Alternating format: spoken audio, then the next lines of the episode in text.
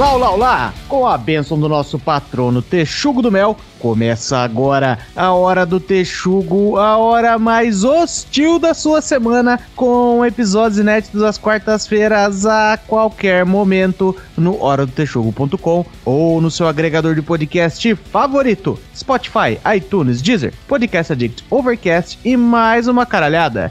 Eu sou o Shide Ó, oh, CEO, e serei o seu host em mais essa jornada. E juntos aqui comigo, prontos para arregaçar, nós temos ele, o nosso polaco favorito que finge ser bravo, mas adora vocês, Farinhaque.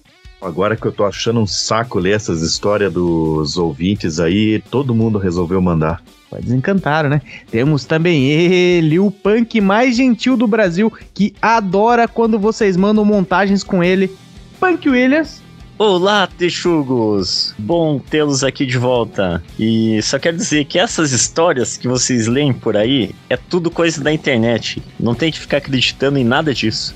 Tá certo. E por último, ele, o nosso drogado favorito, que some e volta fazendo drama, tio Fabs. Eu prefiro ouvir as histórias dos ouvintes do que essa mentirada que vocês contam aqui. É tudo verdade. Lembrando que hoje, mais uma vez, o Central não vai poder participar porque a mulher dele não deixou, viu? E hoje, como parte das nossas comemorações de três anos de podcast, nós vamos fazer de novo aquilo que a gente mais gosta e ler as histórias de vocês. Nós pedimos encarecidamente vocês mandaram história pra caralho, um monte de história boa no nosso e-mail ouvinte.com. Então, para celebrar isso, nós vamos fazer o nosso melhor aqui hoje para dar vida às derrotas de vocês. E você também pode brilhar com a sua história de derrota de todo tipo, vexame em público, decepção amorosa, qualquer situação esdrúxula demais para ser contado no Porchat, deixa com a gente. Manda aqui pra gente, capricha nos detalhes que a gente garante o sigilo e manda lá no e-mail ouvinte@horadotexugo.com. E para você que tá chegando agora, seja muito bem-vindo ao podcast mais aventureira da podosfera brasileira. Já aproveita e procura a Hora do Texugo no Instagram, Twitter e Facebook. Segue lá, interage com as publicações pra gente fazer aquela baguncinha bacana em ambientes cibernéticos. Aliás, segue a gente também no Spotify, dá aquelas 5 estrelinhas na avaliação e ajuda o Spotify a espalhar nosso podcast por aí e a gente crescer e sobreviver, quem sabe, em mais um ano. Emboscadas de Jesus, mestres funerários de uma pitadinha de chifre. Depois da vinheta, solta o play macaco.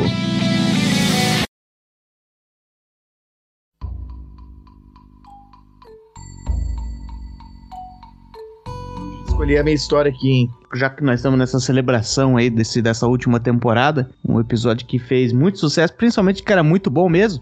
Foi o nosso episódio de história de merda. E isso é com muita satisfação que eu venho dizer para vocês que acabei de passar por uma ainda hoje. A minha esposa, inclusive, vai saber dessa história quando ela ouvir esse podcast, porque tá fresquinha. Tô desconfiado que vai ter que ter um história de merda parte 2, hein? Talvez, talvez. É. É que tem muito ouvinte que tá. Parece que desencantou agora com o episódio de história de merda. Estão mandando história pra caramba, especificamente de merda. A gente agradece, né? Mas agora vocês vão mandar isso? Agora? Depois a gente pedir tanto? É, agora vai ter que virar quadro, né? História de merda dos ouvintes e história dos ouvintes. Vai ter que ter parte 399 de tanta, tanto e-mail que mandaram, hein? Pois é, o é. pessoal veio falar comigo, daí já lembraram de novas histórias. Aí eu já lembrei de umas que podia ter, que ficou de fora. Oh. Até o meu amigo me cobrou. Ele, ele escutou, ele perguntou qual era o episódio que ia ser da semana. Eu falei, ah, histórias de merda, né? Daí expliquei o que que era histórias de merda. Daí ele pegou olhou pra mim. Ah, então você contou daquela vez lá que você foi pra praia e tava com, com diarreia lá, dando carona pra umas gurias? Deu puta merda, essa ficou de fora. a sinopse é boa. Tem um ouvinte nosso que trabalha comigo que veio rindo na minha mesa falar que tinha acabado de terminar o episódio. Passou vergonha ao vivaço. Aí, aí, é melhor, né? Ainda bem que eu não trabalho com nenhum ouvinte. Mas eu. eu... Pera aí, mas por falar em coisas de merda, a Buró lançou um novo jogo que não é Amigos de Merda, é Decisões de Merda, mas eu me recuso a gravar essa jogatina. É, não deram nem um biscoitinho para nós depois que nós gravamos o jogo deles aí. Ficou nosso protesto. Mas eu, hoje, hoje a gente, pessoal do escritório, o pessoal tá meio chateado, queria dar uma esparecida, aí saímos do trabalho três e meia da tarde e fomos beber. Falei assim, não, vamos, vamos beber. Aí fomos lá pro bar e, porra, tomamos ali algumas ali, talvez ter tomado umas quatro, cinco uns cinco copão de, de cerveja ali, o negócio tava, tava indo bem. E aí, pô, lá por umas sete da noite, assim, a gente falou, pô, tava batendo fome na galera, falou, se a gente voltar pro escritório, Estão servindo janta lá, né? Vamos comer janta lá no, no escritório. Filamos uma jantinha, voltamos beber depois, mais tarde, né? Espírito de estagiário. Pois é. Chegamos lá para jantar, era comida tailandesa, pimentada pra caralho. E com o, o meu inimigo mortal, a lactose, né? Tem uns leites de, de um monte de coisa, é um negócio bem cremoso, né? Essas comidas tailandesas. Aí, porra. Aí fui lá, comi gostoso, matei uma pratada. Aí fui, fui na minha mesa pegar minha, minha mochila pra poder ir embora. Desci lá, falei, pô, eu não vou mais beber com a, vou, não vou mais beber com essa galera não, né? Tem que gravar hoje, chegar inteiro em casa aí, acho que é mais jogo, né? Aí fiz, me dei minhas despedidas lá no escritório, falei, é, falou aí, falou, falou aí. Na hora que eu virei para ir embora, deu aquela borbulhada assim, ó. Aí eu falei, eu acho. É, ali eu fiz uma decisão consciente. Eu falei assim: meu, eu vou gerar para mim uma história de merda. Porque vai que isso aqui vira alguma coisa. Vai que dá boa aqui e eu não tô sabendo. Porque eu ia pegar o ônibus. O ônibus demora, sei lá, uns 15 minutos no máximo. Pra eu estar tá dentro da minha casa, né? Pegar o ônibus, entrar. Pera aí, Xande, pera aí. O senhor não vai começar a se cagar na rua aí de propósito só pra gravar esse podcast. Pois é, pois é. A, a dignidade humana, a dignidade humana não, não é tão barata assim, não, hein? Mas que eu achei que pelo, pelo tempo, pelo deslocamento, eu falei assim: eu vou me expor a algum risco vai ser baixo, assim. Vai, vai dar boa. E eu vou dizer, vocês vão descobrir mais pro final da história que quase deu 100% boa. Mas enfim, sei que eu cheguei, ah, peguei, fui tranquilo, dei aquela borbulhada bem de leve, fui, andei até o ponto de ônibus, peguei o ônibus, entrei no ônibus, nenhum sobressalto, tudo bacana, gostoso e tal. Mas como diz aí o Panquilhas, né, Panquilhas, como é que é lá? A pressão é inversamente proporcional à distância, né? Quanto mais perto de casa, exato, maior a pressão, né? Exato. Meu, a, a hora que você chega perto da porta, a pressão é vai praticamente ao quase infinito. Pois é. Aí faltando uns 20 metros pra eu chegar em casa, começou a dar aquele, aquela apertada assim, né? Eu falei, meu Deus do céu. Oh. Peraí, só pra eu saber uma coisa, que a van tava parada lá? a, van, a van é num beco que vem do outro lado. Dessa vez eu não vim de trem, eu vim de ônibus. Aí de ônibus a van não, não, não cheguei a passar por ela. Mas tava claro, porque 8 da noite aqui agora, nessa época do ano, tá claro. Não ia dar pra me esconder atrás da van lá que eu, né? No escuro, por assim, né? No escuro eu até me escondo, mas no claro tá difícil. Mas mas aí, pá, né? Cheguei, fui chegando ali, já começou a dar aquela, aquelas pontadas assim, aí borbulhando, né? Eu sabia que o negócio ia vir em líquido, né? Aí, pá, fui ali. Aquele né, filme do Alien, assim. É, um bichinho querendo sair pelas costelas ali já. Exatamente. Aí quando eu entrei no elevador, assim, de casa, começou a dar aquela, tipo, eita, começou a quase o meu, meu ânus quase começou a desistir. Aí peguei, né, pá, corri pra dentro de casa, tirei tudo, tirei a mochila, tirei o casaco, corri pra dentro do banheiro. Enquanto eu tava na, no, no, no, no, banheiro, lembrando que eu estava levemente alcoolizado, não, não extremamente, assim, só um pouco, né? Eu não tava conseguindo abrir o cinto, não tava, tava brigando com a calça, com o cinto, com a, com a braguilha ali. E nisso aconteceu aquele negócio que eu já, já contei para vocês aqui, que aconteceu algumas vezes. Começou a sair, começou a sair, e só que eu tenho bochechas muito largas, né? Aí começou a sair. Começou a sair como? Começou a vazar? Ou começou é, a, tipo, é, pesar mesmo? Não, não, não, não. Eu não tava sentindo nada na cueca, mas eu tava sentindo que pela, pela, pela bochecha escorria felicidade, né? Aí. A tava sendo perdida. tava sendo perdida. Aí eu tava ali naquele esquema tal, de costa pra privada novamente. Daí eu peguei, né? Levantei a tampa da privada assim. E a hora que eu agachei pra sentar, pra, pra cagar, eu cachei, né? Sentei bonitinho na privada, olhei minha cueca, limpa, limpíssima. Eu, mas a tampa se abriu dessa vez. Abri a, Então, eu abri a tampa. eu juro que eu abri a tampa. Mas eu peguei, pá, sentei ali, olhei a, a cueca, cueca de boa, mas fiz o que eu tinha que fazer, caguei, falei assim, ah, tranquilão, né? Minha esposa não tava em casa, que ela saiu hoje também. Tomou uma cerveja lá com o pessoal do escritório dela. Aí, beleza, né? Tudo resolvido. Caguei, limpei, tá, nossa. Aí eu limpei, a primeira papelada que eu passei assim, falei, nossa, tava tudo aqui, né? Porque vinha aquela pastona, né? Falou, mas parece Sim, que... sim. Ficou só aquela proteção nadegal, assim, que, que faz aquela represa de merda ali, né? Que você passa assim, o papel, o papel sai lotado lotado, assim, com aquela água em pedaços e coisa. É, é, exatamente. Parece que não tinha, parece que não tinha caído nada dentro da, da, da do, do, pocinho, parece que tinha ficado tudo ali. Aí peguei ele, beleza, né? Me limpei, resolvi tudo. Aí fui pra sala. Fui pra sala, peguei uma coisinha pra comer e tal. Fiquei ali sentado, mexi um pouco no videogame. Aí deu uma meia hora, eu falei assim: ah, gravação hoje, né? Vou tomar banho. Aí cheguei no banheiro pra tomar banho e falei: nossa, esse tá, tá fedidão aqui, né? Esse,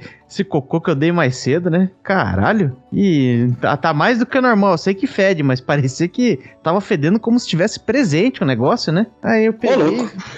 Eu falar, ah, vou dar mais uma, uma, uma, uma, descarga, né? Mas lembrando que, como a minha esposa não tava em casa, eu não baixei a tampa é, antes de, de. Depois que eu terminei de cagar. Então eu não tinha, não tinha baixado a tampa. A tampa da privada tava levantada.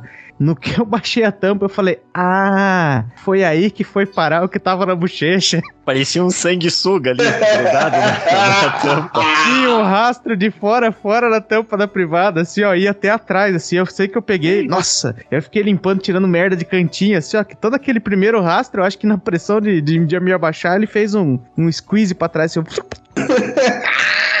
deu aquela jatada do amor e você achou que tinha é feito dentro do vaso. É que quando é. você ergueu, daí escorreu, né? Provavelmente, no que eu ergui e me abaixei, assim, ele esguichou. Aí, porra, ainda bem que minha senhora não tava aqui para presenciar nada disso. Oh, mas eu queria saber o seguinte: será que trocar essa tampa é uma opção válida ou não? Porque a gente já viu que ela causa algum problema na sua vida, né? O problema é o cu, não é a tampa, né? Eu acho que você devia mudar o banheiro. Você devia alugar uma casa que o banheiro fique, tipo, na primeira porta, assim, da, da tua casa. Você pode abrir a porta, entrar no banheiro, daí do outro lado do banheiro abrir outra porta para entrar na casa. Banheiro de terminal. Banheiro de terminal, eu, acho que era uma boa. Então, mas eu acho que o problema não é o tampo, o problema acho que é o mecanismo do Shine. Porque assim, ó, pense o seguinte, vamos olhar pelo lado positivo, né? Você já pensou se ele dá aquela agachada que pressiona o intestino enquanto ele tá buscando a tampa e vaza para trás na parede? Porque uhum. ele assumiu o risco, né? Que ele puxou, pelo que eu tô entendendo, você puxou com a mão por trás, né? Você foi agachando e puxando a tampa e botou a bunda para trás. Aí você sim, sim. a tampa. Mas se você fizesse o oposto, de frente, de frente ao invés de ré, você podia ter jogado na parede. Aí era pior, né? É, tinha cagado no tapete do, do, banheiro. Eu, eu tava aí falando com o ouvinte, né? Daí ele tava. Veio me dar os pêsames pelo meu tênis, que eu. pela bermuda, né? Mas eu falei, não, a bermuda não sujou, foi o tênis inteiro, né? Que entrou no lodo. Daí eu lembrei a palavra que eu tava procurando. Porra, aquele banhado que eu entrei era tipo um lodo fedido. Daí eu tava, daí depois eu pensei, putz, mas sabe que a hora que eu caguei, como era meio, meio aguado o negócio, provavelmente o cocô espalhou por tudo, né? Então, provavelmente o cocô foi parar lá dentro do meu tênis também, e nas minhas canelas. Beleza. Que história boa, hein? Bora de história? Bora de história de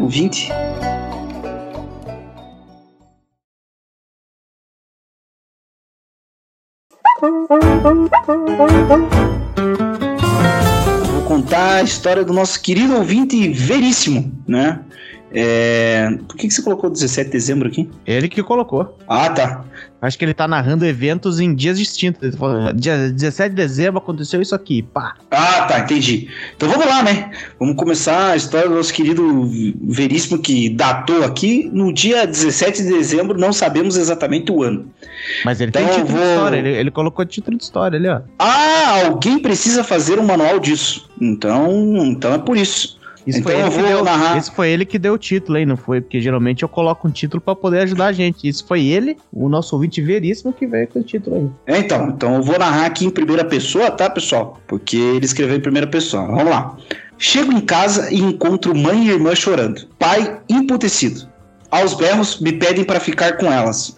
Tá, acho que ficar é cuidar, né? Ninguém me explica a razão. Fecho a porta. Exijo explicações. É bom que ele vai, ele vai falando, tá ponto, tá ponto. Tudo que, o, tudo, que o, tudo que o profeta não coloca de vírgula, esse cara coloca de ponto.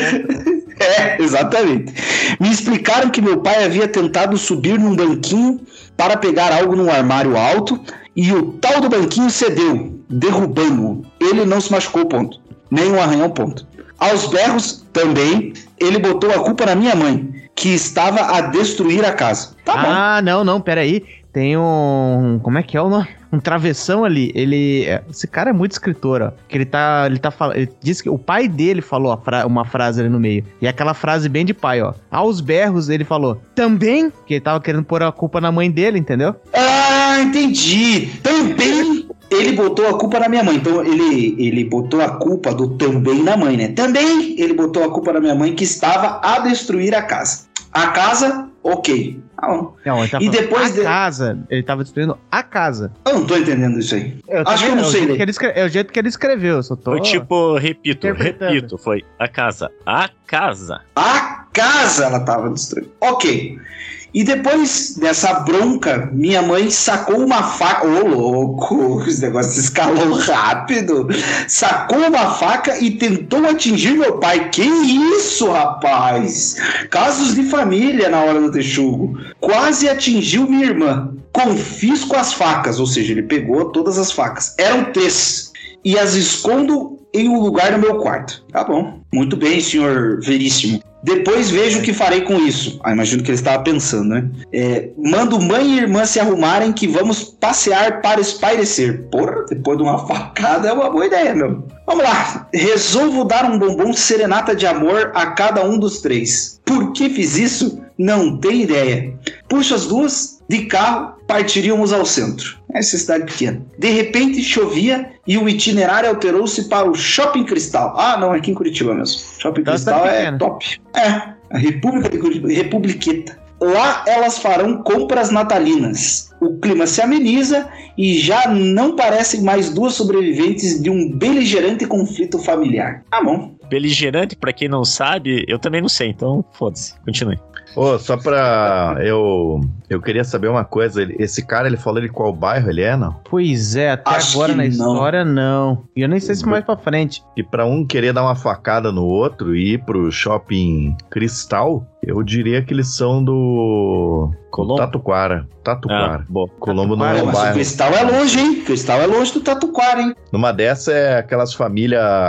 Aquelas famílias ali do, do Água Verde que, que pros outros uhum. ficam pagando de família feliz e em casa estão trocando facada. É Tô julgando. Eu acho Quer que tem mais essa troca. pegada, hein? Dentro da sua casa você faz o que você quiser, mas é meio perigoso isso aí. É. Então vamos lá. Volto para casa e tudo parece bem. Pai e mãe não se falam, mas isso soa como algo bom. Caralho, climão, hein?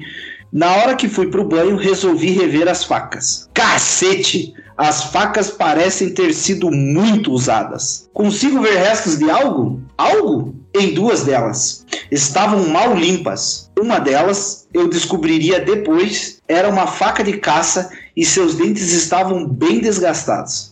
Enquanto seguro as facas, sinto algo estranho. Puta, o cara é o mentalista do bagulho, hein? Pera aí, meu eu não me sinto à vontade com uma história de crimes, crimes reais, hein? Eu não sou a favor desse tipo de coisa, mas. Né? É. Quem sabe isso aqui a gente devia ter mandado lá pra aquele. Como é que é aquele modus operandi, né? Que é das, das meninas lá, do, dos True Crime lá. Tinha que mandar isso pra elas. Eles iam fazer bem, um uso bem melhor desse material. Pois é. Vamos ver, vamos ver onde é que vai parar essa história, né? É, sinto algo estranho, como se aquelas facas carregassem uma presença sombria. Caralho, o cara é evidente. Difícil explicar. Não me sinto bem. Sinto também como se os restos daquela faca me olhassem. Que isso? Meu Deus Caralho, do céu. Cara, é uma faca. Faca não olha, cara. Faca não tem um olho. Não tem pois olho. É. Não olha. Muito RPG. Isso é muito RPG. É. O medo toma conta de minha mente. Faço uma oração e amarro um rosário ao redor daquelas facas. Parece a coisa certa a ser feita. É. Eu preciso me livrar dessas facas, mas como? Errado não era, né? Agora, a coisa certa também, também já não sei dizer. Agora começou a cogitação. Cogito destruí-las, mas onde? Onde seria aceitável usar meus materiais odontológicos para arruinar essas armas? materiais odontológicos, já sabemos que ele é dentista, né? Aparentemente. Ele vai usar, ele vai usar aquela broquinha para cortar a faca, assim. Vai ficar ali uns, uns belos dois dias ali. Olá, gerente da clínica. Essa faca? Por que estou usando uma broca nela? Olha, é uma história complicada. Que? Crime? Não, não, não. Quase, mas não. Ou então, olá, senhora da faxina as raspas de metal no chão, eu limpo. Só deixe um pano para mim que passo no final. É, ele confunde aqui os pensamentos dele com o mas tudo bem, vamos lá. Perigoso? Não, acho que não. Faísca? Não, porque estou irrigando a broca com água. A molhadeira? A molhadeira? Eu já falei que limpo depois. Tudo bem, ele imaginou uma, um diálogo aqui. Tudo bem. Vários consegui. diálogos, muito bom, muito bom. É o Veríssimo, né? Pode, pode esquecer que é o Veríssimo. Ah, é verdade. É bem no estilinho mesmo, bem no estilinho mesmo. Onde poderia levar facas amaldiçoadas para destruir? Na Universal, é óbvio. É, vai lá ele e o Hip Hop Guina. Devia ter jogar no Rio. Parinhaque, já não, derretia nossa, de novo. Tá maluco. Tem que jogar no Rio, não é? Não tem umas paradas que água corrente para limpar a energia negativa? Parará. No Rio não, que perigo. Vai alguém nadar lá se se, se mata nas facas. Claro, tá. Ninguém joga nada no Rio, né? nada. Não, mas não quer dizer que eles estejam certos. É, né? Porra, vai jogar, jogar. vai jogar um sofá, o pessoal vai fazer o quê? Sentar no Rio? Ah, por favor, né? Pequena sereia. Nesse momento me senti o Frodo, só que sem Mordor. Ah, tá bom, legal. Lembrei que minha amiga Lene mora sozinha. Porque, claro, deve ser uma ideia do caralho ir à casa de uma mulher grávida, montar meu motor de cirurgia lá e de destruir essa faca. Pô, o cara ainda tá nessa, velho. Montar motor de cirurgia. Cara, joga no rio, velho. E essa amiga Lene aí que mora sozinha deve ser a Lene sensitiva, porque o cara tá vendo o espírito mal na, na faca e o caralho. Eu pois pensei é. a mesma coisa. Pois é, pode ser amiga da Márcia também. Enfim, é, não tenho cara de pedir isso, mas mesmo assim ligo para ela. Ué, ligou para quem então? Quem sabe me su sugira uma forma melhor de lidar. Hum, tá bom. Olha, oh, agora descobrimos. Olha, Ciro, como alguém da Umbanda, te digo para colocar essas facas num saco preto e jogar na água corrente e não olhar para trás. Olha aí, Fariak. Ei, caralho, certo, toma hein, essa. Ok, parece algo sensato. Um outro amigo, Tim, me sugere usar sal grosso para neutralizar a energia maligna das facas. Ok, também assisti Supernatural. Ok, faz sentido também. Com o senso de urgência apitando forte, solicito à gerente da clínica por telefone que feche minha agenda pela manhã. Um cara importante, atarefado. Esse veríssimo é foda. Muito estranha essa história desse cara aí. Ainda mais eu que peguei pela metade. Mas, mas a história de ouvinte, ouvinte do Tichugo, não tem nada de estranho. Não dá pra esperar coisa diferente disso. A história começa com um quase crime, né? Do, do, do, do, pai agredindo a mãe, da mãe agredindo o pai com uma faca. E aí o cara tem uma excelente ideia de se livrar da possível arma de um crime. A arma de um possível crime. pois é. Porra. E o pior, uma arma com energias malignas. Oh, por falar nisso, já que. Deixa eu contar uma parada que rolou sábado agora. Eu queria comprar o ingresso de um show que vai ter aqui em Curitiba, do na Napalm Def, Napalm ah. Def. E daí era numa galeria lá na, na Praça Tiradentes. Daí eu fui lá, eu entrei na galeria, e só que eu entrei na galeria Tobias e Macedo. E eu tinha que ir na galeria do lado, né? Só que na galeria Tobias e Macedo tem uma loja de, de tranqueirada de Umbanda que já foi do pai de um camarada meu. E mas a galeria Tobias Macedo ela deve continuar com a mesma iluminação que ela tinha quando eles criaram aquilo lá em 1950, né? Certeza que tem umas entidades que ficam perdidas dentro da galeria lá. Certeza. Puta escuridão do caralho. Eu que não enxergo bem, saio de um ambiente claro que é a rua e entro num lugar escuro, eu vou tropeçando. Demora um tempo para as lentes se ajustar, né? É. Sai daqui. Eita caralho. então vamos lá. O nosso querido amigo aqui, Veríssimo, datou aqui dia 18 de dezembro, tá? Não sei porquê, mas estamos seguindo o fluxo. Acordo uma hora antes do horário de costume e separo uma prensa odontológica e uns alicates, caso resolva destruir as facas. Ele tá mentindo pra ele mesmo, né? Pô, uma Mas... faca de caça, eu vou te falar que ela deve ter pelo menos ali uns 4 milímetros. Pô, 4 milímetros de aço pro cara cortar, é, ele vai gastar alguns discos de corte ali. Sendo que era só ele jogar numa lixeira, né? Foda-se. Pois é. Não, seguiu o que a amiga falou, né? Não, mas seja, seja por, por coisa de, de entidade ou sem entidade, pô, esse cara acha que ele mora no. que ele vive no CSI. Ah, se eu jogar aqui nessa, nessa lixeira do centro da cidade, algum lixeiro vai achar, eles vão fazer engenharia reversa, pegar as câmeras, tentar descobrir em que dia que foi. Ah, não, meu amigo. Se você deixar na porta da tua casa, a polícia fala, ih, difícil de saber quem trouxe aqui, hein? Puta, esse caso aí, sem solução, sem solução. Primeiro, uma parada no mercado, onde compro sacos de lixo pretos e sal grosso. Pô, cara indecidido do caralho. Em seguida, parto para o único lugar onde poderia ficar um bom tempo dentro do carro sem ser importunado: o santuário. Estaciono no local de sempre, não muito perto, nem muito longe. São 7h30 da manhã. São 7h30 da manhã. Compreendo que não há como quebrar as facas naquela circunstância. Tá. Contando apenas com o material que está na minha mala, procedo da seguinte forma. Envolvo as partes cortantes da faca com gases cirúrgicas e amarro com luvas de látex. Junto as três e coloco dentro de um saco preto. Em seguida, o sal grosso. Um quilo de sal por cima. Então, outro saco preto e mais um quilo de sal. Caralho, tava amaldiçoada mesmo, hein? E mais um saco preto para envolver tudo. Já vi que você não é muito adepto da natureza, né? Por isso que esses tempos aí, no final do ano, eu fui surfar lá em Praia de Leste e voltei tudo assado nas pernas. Era esse tanto de sal que ele jogou lá no rio e saiu tudo no mar depois. Caralho, o cara... Pra, atra- pra atrapalhar mais o meio ambiente, só faltou ele meter uns canudos junto ali pra ver se pega uma, uma Uma tartaruga. tartaruga. É. Está bem pesada, ah, já já falei. Essa porra vai afundar no rio. Óbvio, é uma faca, cara. A correnteza não vai levar nem a pau. O tempo voa e já são 8h30. Acho que esse cara precisa de um psicólogo, velho. Tá muito noiado com a faca. É hora de despachar o pacote no rio do caminho de volta. Já viu que ele mudou de ideia, né? Já tava falando da prensa e tal, já mudou de ideia pro rio. Tudo bem. A gente te entende, colega, a gente entende. Como falei, já são 8h30 e os mendigos costumeiros já estão ali, por perto do rio. Acho que nunca saem dali, na realidade. Não me parece nada sensato chegar ali e arremessar um pacote preto, grande e pesado no rio que passa ali, enquanto os comerciantes estão abrindo suas lojas ali perto. Cara, não é meu. O que fazer? Se estivesse chorando, chovendo forte, cho- chovendo, chovendo forte, os mendigos não estariam ali perto e eu teria sossego para desavar para Cara, mendigo não tá nem aí pra nada, cara. O máximo que ele vai achar que tem alguma coisa boa é ir lá pegar. E vai fazer o que com a faca? Nada. Não, ele, na verdade, ele perdeu a oportunidade. Ele ia chegar, tá passando e falar pro mendigo: Você quer uma faca? Aí o mendigo fala: ah, deixa eu é. ver, deixa eu ver. Ah, só precisa dar uma lavada ali no rio, mas é, é tua. Se quiser, é tua. E é isso, acabou. Se desfez da faca. Ah, valeu, obrigado, boa essa faca. Agora me passa a carteira. Eu pensei nisso também.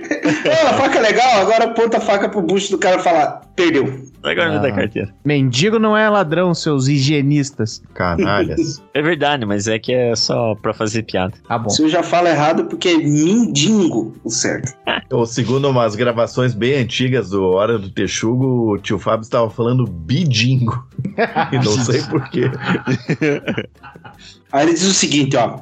Chego a lembrar de uma entidade, um espírito que me acompanhava quando era mais jovem. Um espírito de uma que uma cartomante falou que eu tinha como companhia e que ele tinha como dom fazer chuva. Sim, mesmo sendo católico, eu acreditava nisso. Cara, esse maluco é pá, pá, católico, mas espírito, mas não sei o que. Isso é de praxe. Não, Tipo- espera aí. Isso é de praxe. É.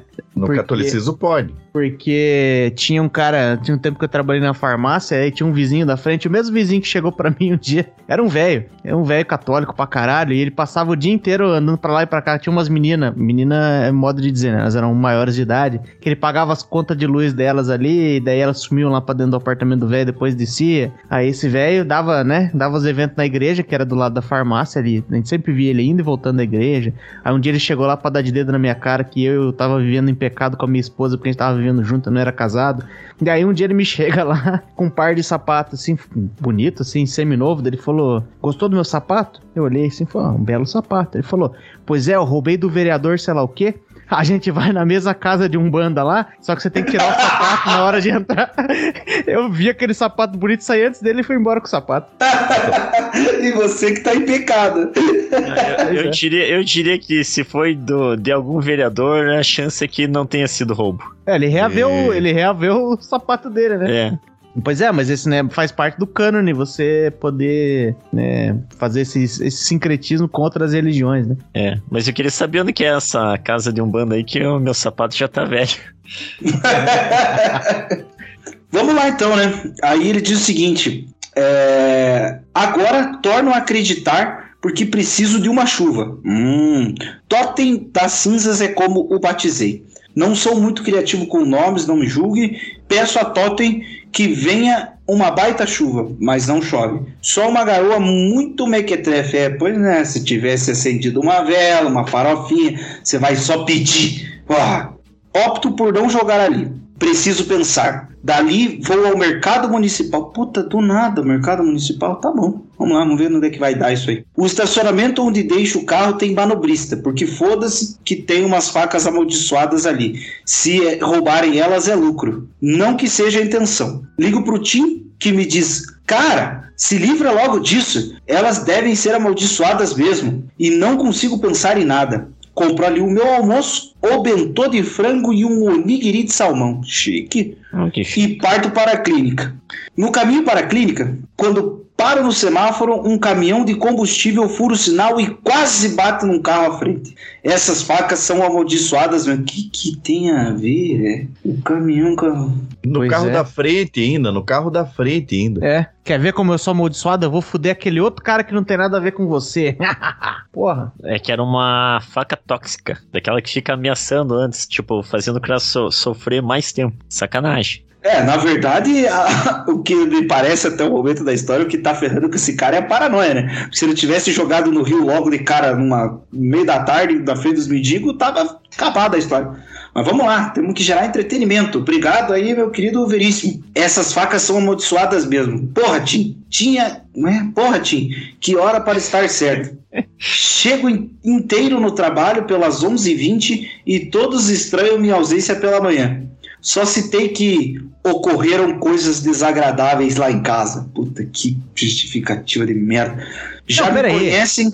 É, Pera aí que acabou, pera aí que acabou de me ocorrer que eu peço perdão aí o ouvinte pela, pela, pela malvadeza que eu vou falar a seu respeito, mas o doutorzão aí, o doutorzão limpe meu cara minha agenda pela, pela manhã, mora na casa dos pais, né? Pô, é verdade! Bom, nada Eu contra não aí. vejo problema nenhum nisso aí, viu? Eu também não. Estamos em minoria aqui, tio Fábio, nesse podcast. Pois é, puta que par. Tá bom, né? Vamos, vamos só aceitar. É... Chegou no trabalho, só citei que ocorreram coisas agradáveis em casa.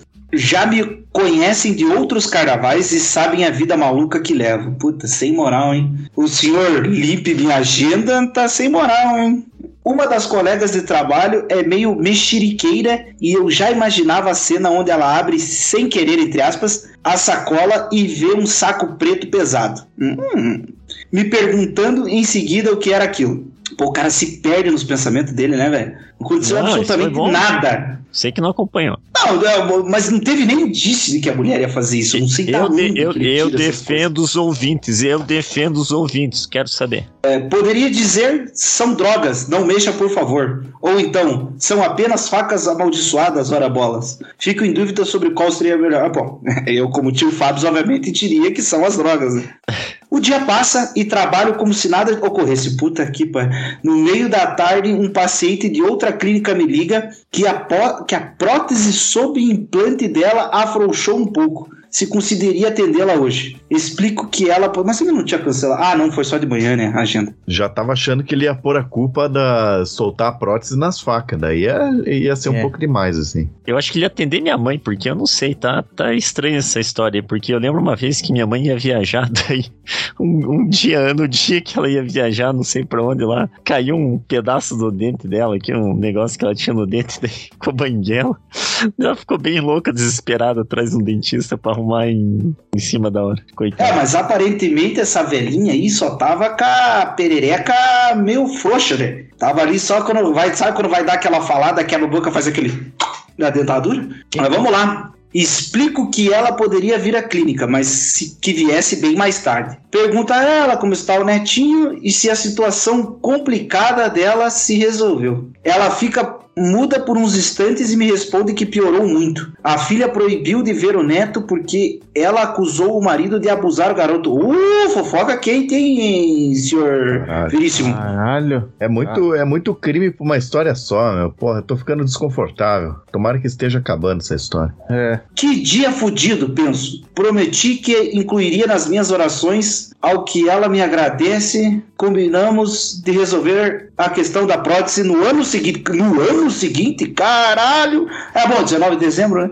São 19 e 20 e não há mais pacientes. Arrumo as coisas, pego o pacote e vou pro carro. Já desanimado por não conseguir me livrar do pacote, ouço barulho de gotas no para-brisa. Chove, e chove forte. Com trovões e tudo. Totem agindo. Ok, começo a arrumar para aquele rio de mais cedo. No caminho, vejo algumas quadras sem luz. Eu fico pensando, que rio será que é? É, é rio ali perto da PUC, ali o... Eu, o único rio, tipo, se você pensar pela Belém. região, assim, ó, eu acho que é aquele. Deve ser perto da PUC ali, porque pro cara ir pro, pro, Não, não. pro mercado municipal deve ser ali. Não, tem o Rio do Barigui ali, ele não falou que tava perto do Cristal. Não, mas merc- mercado. Não, não, não. Isso aí foi quando rolou a Ah, não, treta, ele Cristal, foi lá. confundi, confundi. No caminho vejo algumas quadras sem luz. Caralho, se estivesse sem luz do rio é jogo ganho. Quase chegando no rio, vejo um trovão assustador. E em poucos segundos a luz se apaga por um bom trecho. Caralho, o Totem É. caprichou.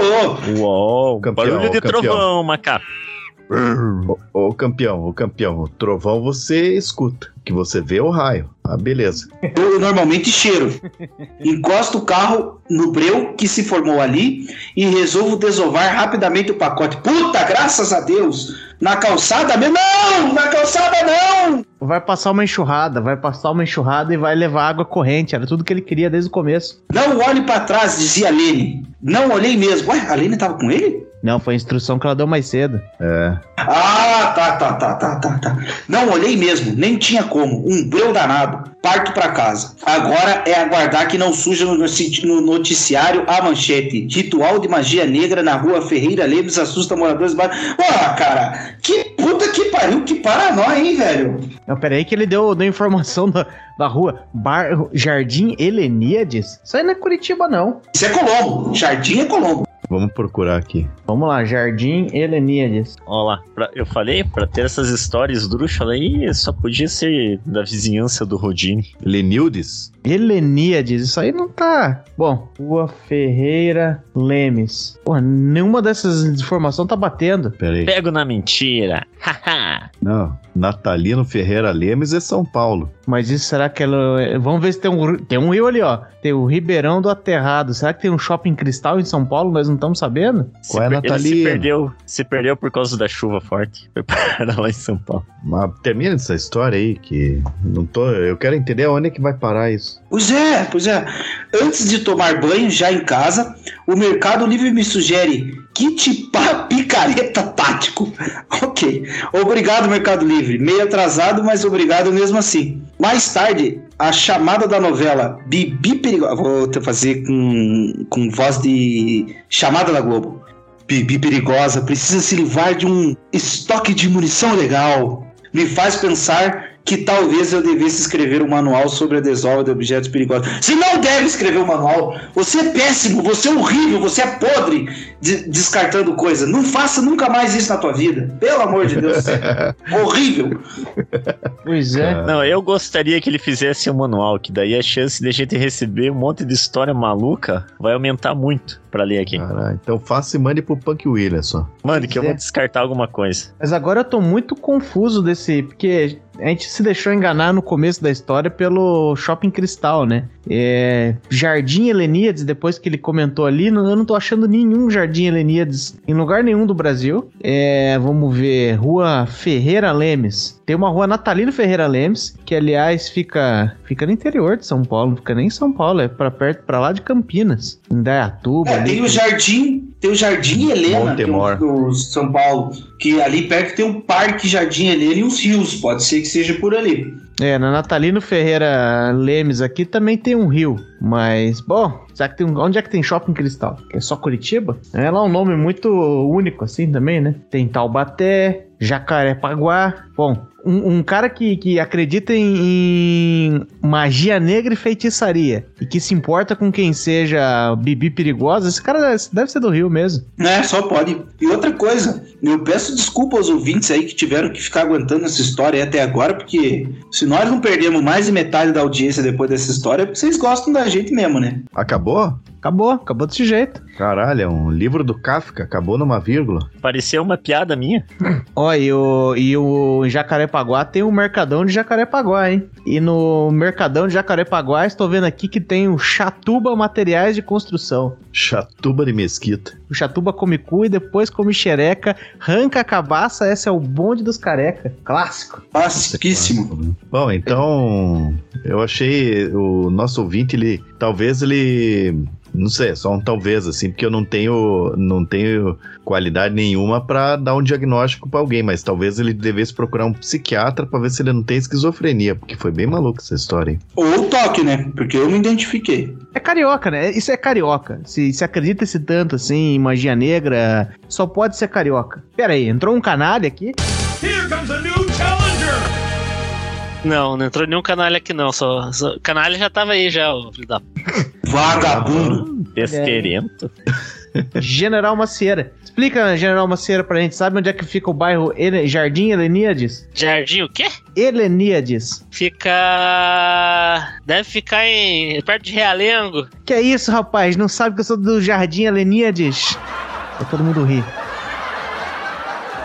Ah, e outra, outra coisa, general. Se por acaso um familiar seu tentasse esfaquear outro, é, o que o que você faria com as facas? Só que não conseguiu, mas o que você faria com as facas que foi, foram usadas Guarda na tentativa? Gaveta- Guarda na gaveta de novo, cara.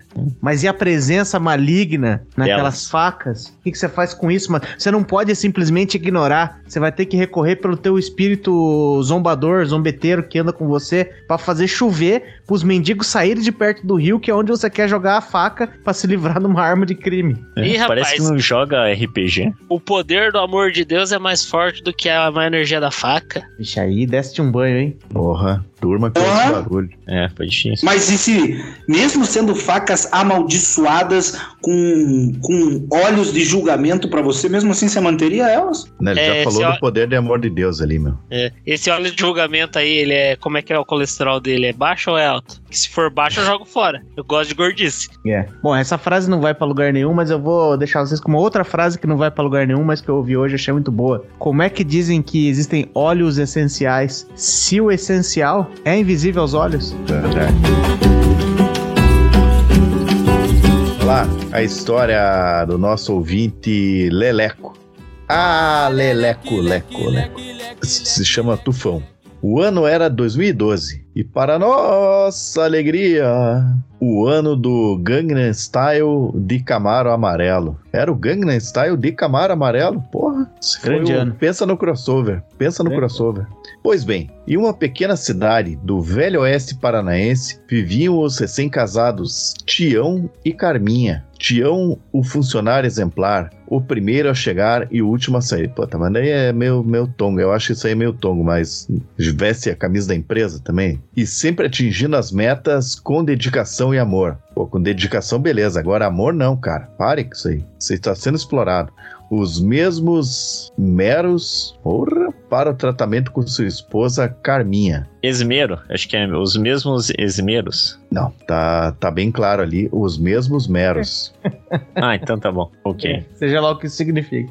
Tião era respeitado e admirado pela vizinhança. Ele não bebia, não fumava e fazia o possível para ajudar a todos. Pô, cara, você é respeitado pela tua vizinhança, mas não por mim. Mas peraí, Ar... estão. Vocês estão. Estão sentindo isso? Tremendo cheiro de otário desse Tião. Uhum. Caralho, Tião. Calma aí que ele não escreveu até aí tudo bem. Eu acho que esse foi, Não, o, pro- e- esse foi o erro do- da, da primeira história lá, porque não teve até aí tudo bem. Faltou isso naquela história pra Até ser bom. tu- é, isso é um problema. E tá tudo certo. É sobre Arte. isso. Não, não, aí não, não, não faz parte. Mentira. Mas, ô, Artilheiro. rapidinho aí, ô Farinha aqui. Rapidinho, rapidinho, rapidinho, só pra eu fazer o que você sempre faz com os outros, mas é. Escolheu um nome ruim. Tião não é nome de gente boazinha que não fuma. Pra mim, Tião tem que dirigir um caminhão por 12 horas, cheio de rebite na, na, na, na, na- na cuca e cheirar pó e pegar prostitutas de beira de estrada.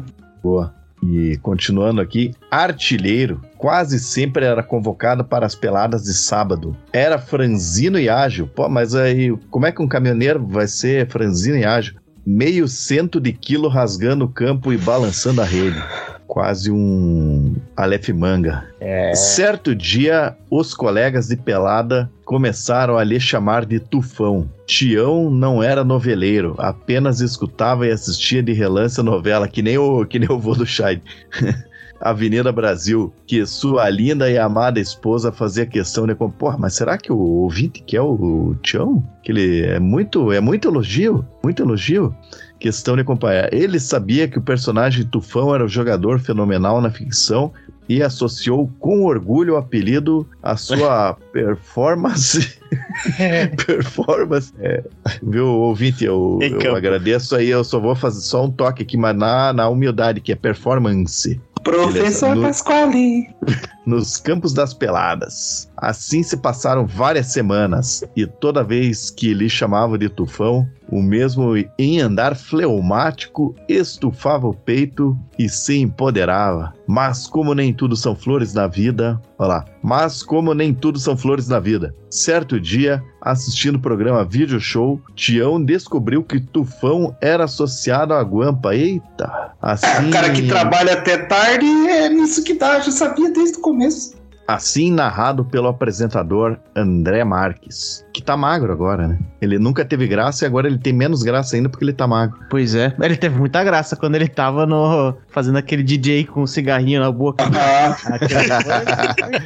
mas é que tá, é. ele tá, mas ele tá, em teoria ele não tá menos sem graça porque ele diminuiu. É, pode hum, ser. Não, é. tá sem sal. André Marques devia ter largado essa vida aí na quando ele faz quando ele era o mocotó da malhação, que olhava pros outros e falava: Isso é coisa de frutinha. Porra, agora pera aí, sem desviar da história do cara aqui, mas quando, quando o cara aprontou aquela no Big Brother lá, ele era namorado de uma atriz da Globo gatíssima, né? As ideias dos caras, puta que pariu. Mas bom, peraí, voltar... quem aprontou? Quem aprontou o quê? Que eu acho que eu perdi. Ah, peraí, cara, o André Marques. Não tem, não tem namorada. Marques do Big Brother? É. Não tem namorada gatíssima que não vale uma punheta ao vivo, cara, pra, em rede nacional. é, daí você tem um ponto, né, Marcial? Na mesma semana, chegou aos seus ouvidos que Carminha saía de casa todos os sábados, cujo marido ia se deliciar com as partidas de futebol. Eu trocarei esse cujo por nós quais, mas beleza. O mesmo nunca foi avisado pela cônjuge de seus passeios vespertinos. Tião começou a coçar a testa. Eita, mas daí já. Aquela coceira ruim, né? Às vezes, quem nunca também, né? Bom, no sábado, Tião se surpreendeu ao ver a bolsa de futebol feita com meião, chuteira, caneleira e demais artigos. Foi uma surpresa de, Cam de Carminha, alegando que assim o marido teria um tempo maior para descansar sem se preocupar em arrumar a bolsa que já estava pronta. Triste. É. Tião Após o descanso e com a testa doendo, deu um beijo em sua amada esposa, que estava entrando para se banhar. Se despediu, pegou a bolsa e montou em sua Today 1989 rumo ao Futiba. Só deu pra ouvir o barulho da, da, da, do, do, da gilete batendo no, no azulejo.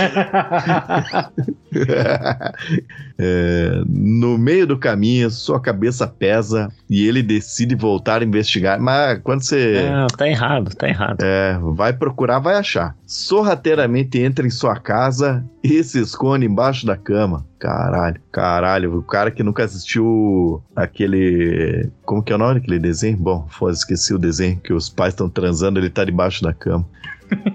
É, é aquele da década tipo de 70, assim. É os anjinhos. Não, não, não. É desenho para adulto que tem nas. Ursinhas carinhosas. Netflix. Demorou alguns minutos até sua esposa sair do banho, pegar o celular e pronunciar a seguinte frase: Amor, o louco já saiu. Posso ir aí? Puta.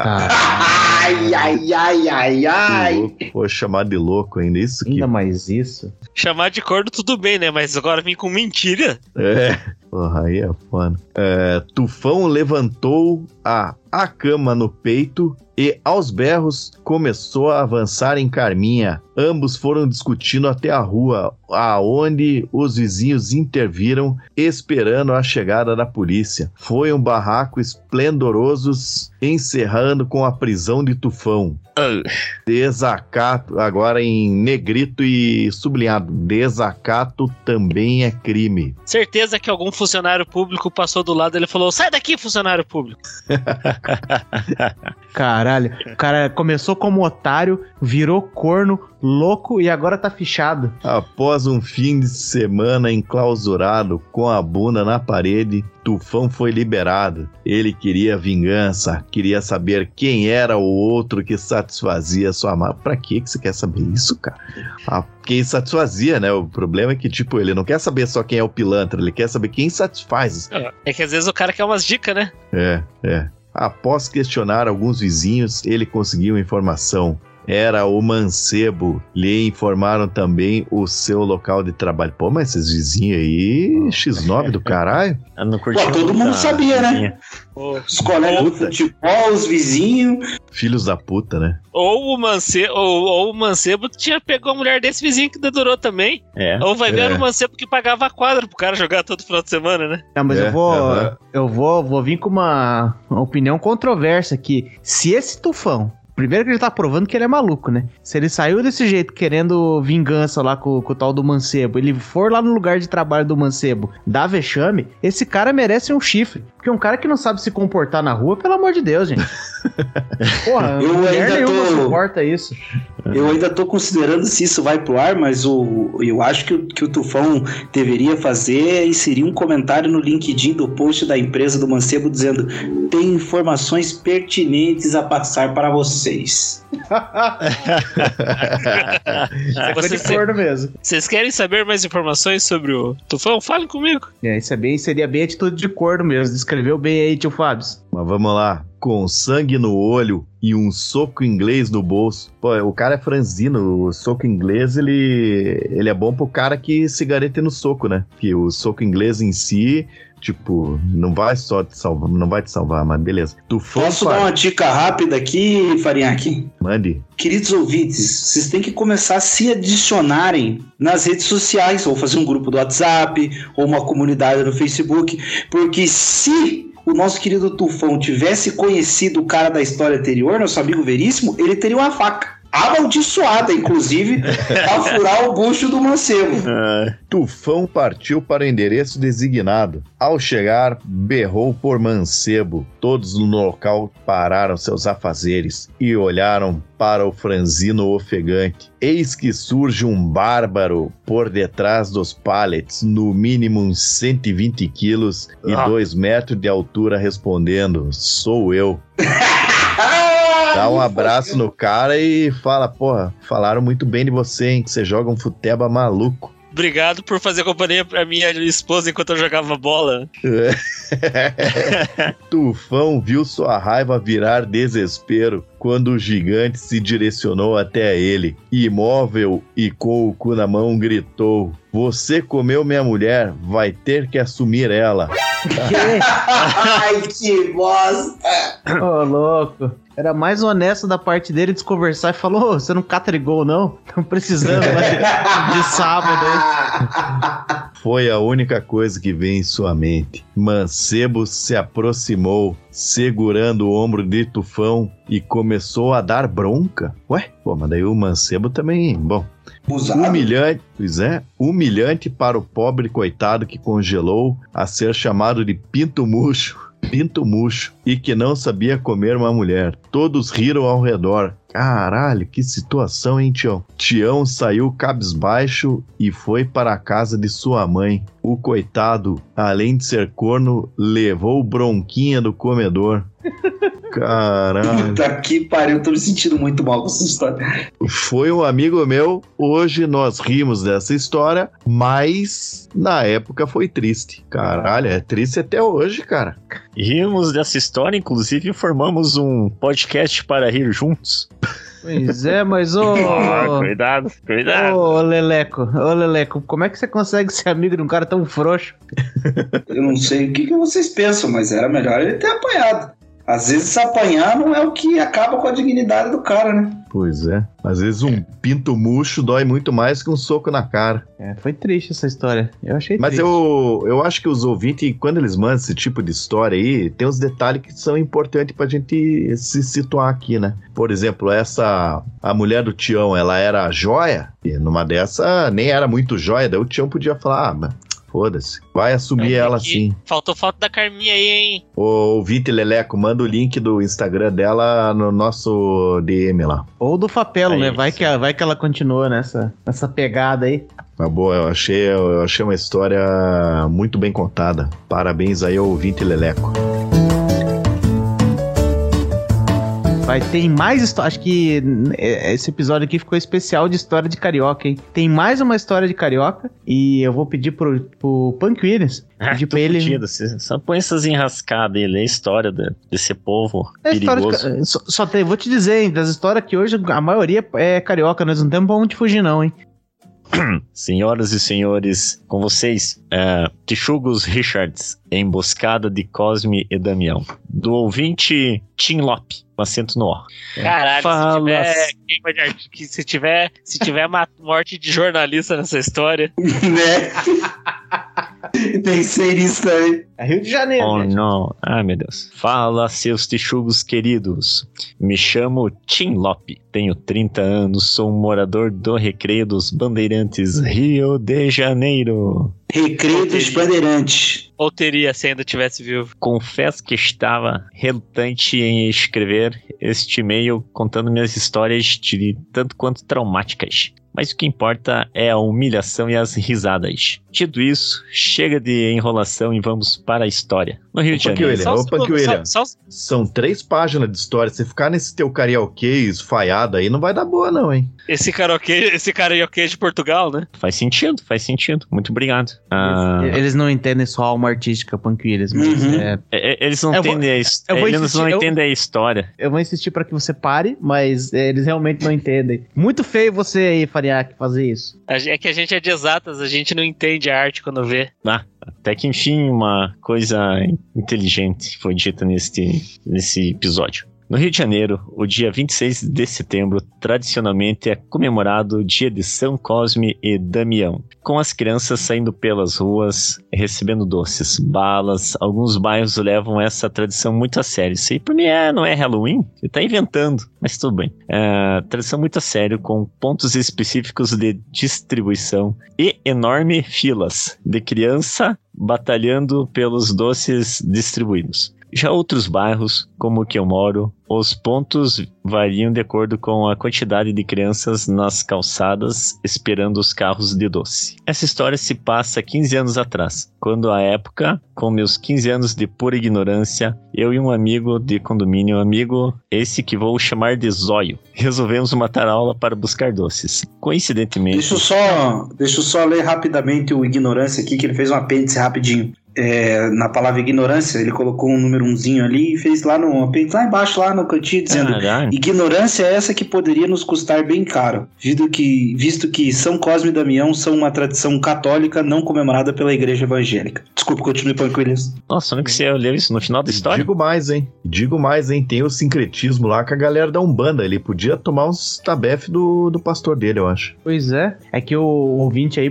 Williams, ele adicionou notas de rodapé. Não sei se você viu que ele. Lá no final da história? É, Ele colocou no, no meio. Muito interessante. Leia aí, Punk Williams, eu já fiz o Tá, trabalho. está na ABNT. Parabéns. Coincidentemente, um dos pontos, um dos pontos de distribuição ficava na calçada do meu condomínio.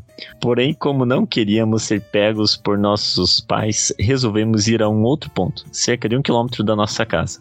Era uma igreja evangélica universal do Reino de Deus. Logo que cruzamos os muros da Universal, avistamos diversas pessoas com balões e camisas coloridas, cantando músicas de louvor e distribuindo pequenas amostras de doces, convidando a todos para o interior da igreja com promessa de sacolas lotadas de chicletes. Pô, mas os evangélicos têm essa crença aí? Mistura- Eu acho- Acho eu que é acho- pra- eu acho que é isso que ele tentou nos alertar ali, ó. Ele falou: Uhum. Porra, estavam distribuindo doce na, na, na Universal do Reino de Deus, nós fomos lá. Se eles soubessem que crente não comemora esse negócio, eles tinham percebido que tinha algo estranho nessa história. É, é, é. é. Eles, É? eles não suspeitaram em momento nenhum que eu entrar na Universal do Reino de Deus com um papinho de tem doces, crianças. Tudo bem que se fosse É. na igreja católica era mais perigoso.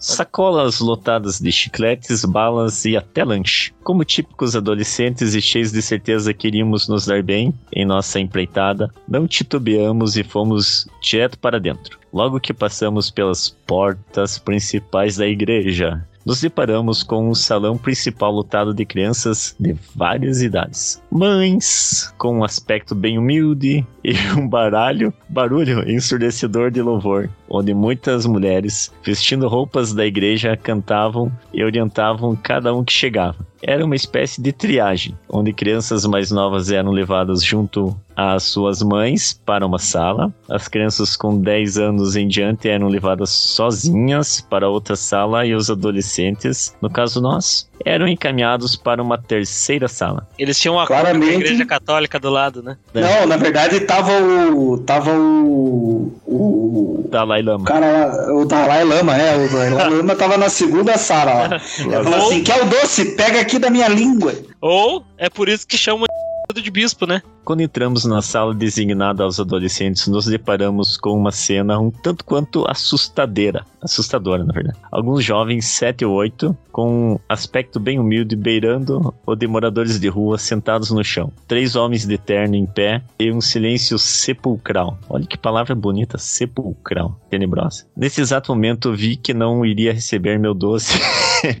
eu tratei de dar meia volta para sair do local. Porém, um desses homens de terno, enquanto segurava a porta, nos abordou e disse: Sentem-se. Logo depois da oração, vamos dar os docinhos. Filha Começou o cárcere privado. É. É, vindo de uma família católica e totalmente ateu, já estava vendo um filme da minha vida passar. Por que esses caras nos prenderam aqui? Será que vão fazer algum ritual macabro? Vão nos levar para alguma fábrica de roupas no Acre? Tudo isso passou pela minha cabeça.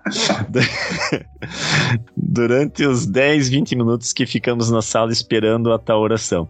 E eu e o Zóio começamos a bolar um plano para sair daquele provável cativeiro sadomasoquista maluco. Olhamos em volta e notamos uma porta, logo atrás de uma mesa, onde um dos seguranças, entre aspas, né, seguranças, estava sentado ouvindo seu MP3. Além desta porta, além desta porta, só a que dava acesso ao salão principal, havia apenas um basculante de alumínio duplo, bem fino, onde mal se passava uma bola de futebol.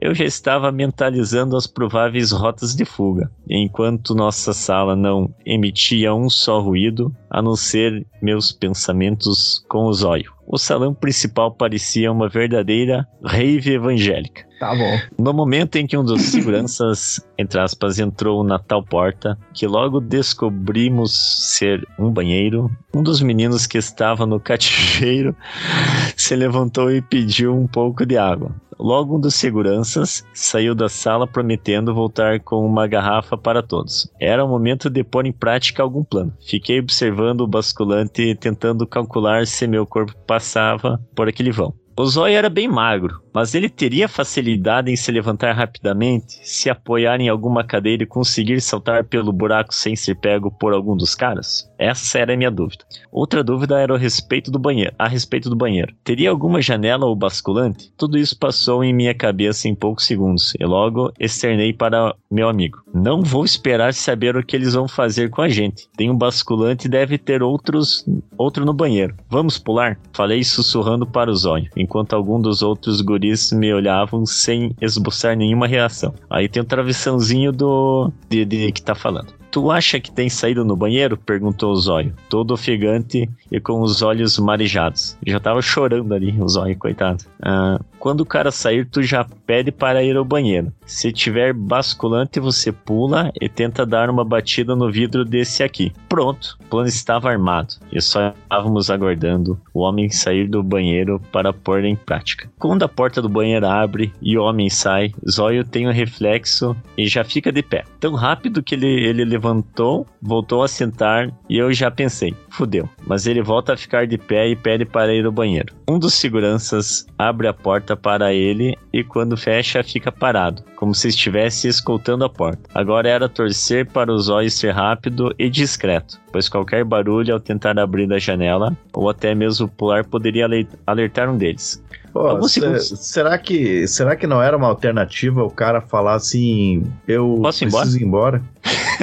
Mas é que é criança, né? Você tem que levar isso, tem que levar isso em consideração, né? Porque a criança, sempre quando ela tá numa situação hostil ali, ela é. não vai querer ir nas ideias, né? Conversar. É, é que se fosse alguma coisa ruim mesmo, quando você fala em ir embora, daí seria um alerta pros caras já não dar brecha para você. Se você finge que tá tudo bem, aí a hora que se dá o bote para escapar, é, você pode ter a chance de pegar eles de surpresa, né? Até entendo. Alguns segundos se passaram e comecei a ficar agoniado. Não podia ficar olhando toda hora para o basculante da fuga, mas não poderia perder o aviso do meu amigo. Como em um filme bem roteirizado, um momento mais oportuno aparece. O segurança que foi buscar água volta e todos os outros vão em direção à mesa para pegar um copo d'água. Ao mesmo tempo, o moleque que havia pedido água também se levanta e vai em direção à mesa.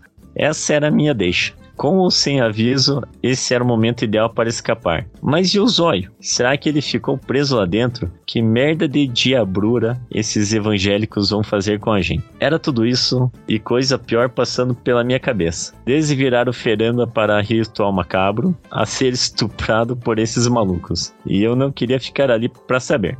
Aí aqui, entre aspas, que é tipo ele pensando com ele mesmo. Foda-se, vou pular. No máximo eu saio correndo para casa e chamo meus pais e a polícia para salvar o zóio. No momento que penso nisso, vejo a mãozinha do meu amigo subir e descer rapidamente no basculante, como se estivesse saltando para alcançar a janela. Sem pensar duas vezes, piso em, uma, em umas caixas de papelão localizadas logo abaixo do basculante e por ser mais pesado que elas, acabo rasgando e perdendo o impulso. Porém, consigo agarrar a barra de alumínio que faz moldura ao vidro. Como um gato se apertando para entrar em um objeto menor que ele, fui me esgueirando e contorcendo para conseguir passar pelo pequeno vão do basculante. Por estar tomado de adrenalina e medo, fiz tanta força e movimentos impensados que consegui passar pelo vão de aproxim aproximadamente 40 por 40 centímetros. É, achei que o cara ia se cagar, pô.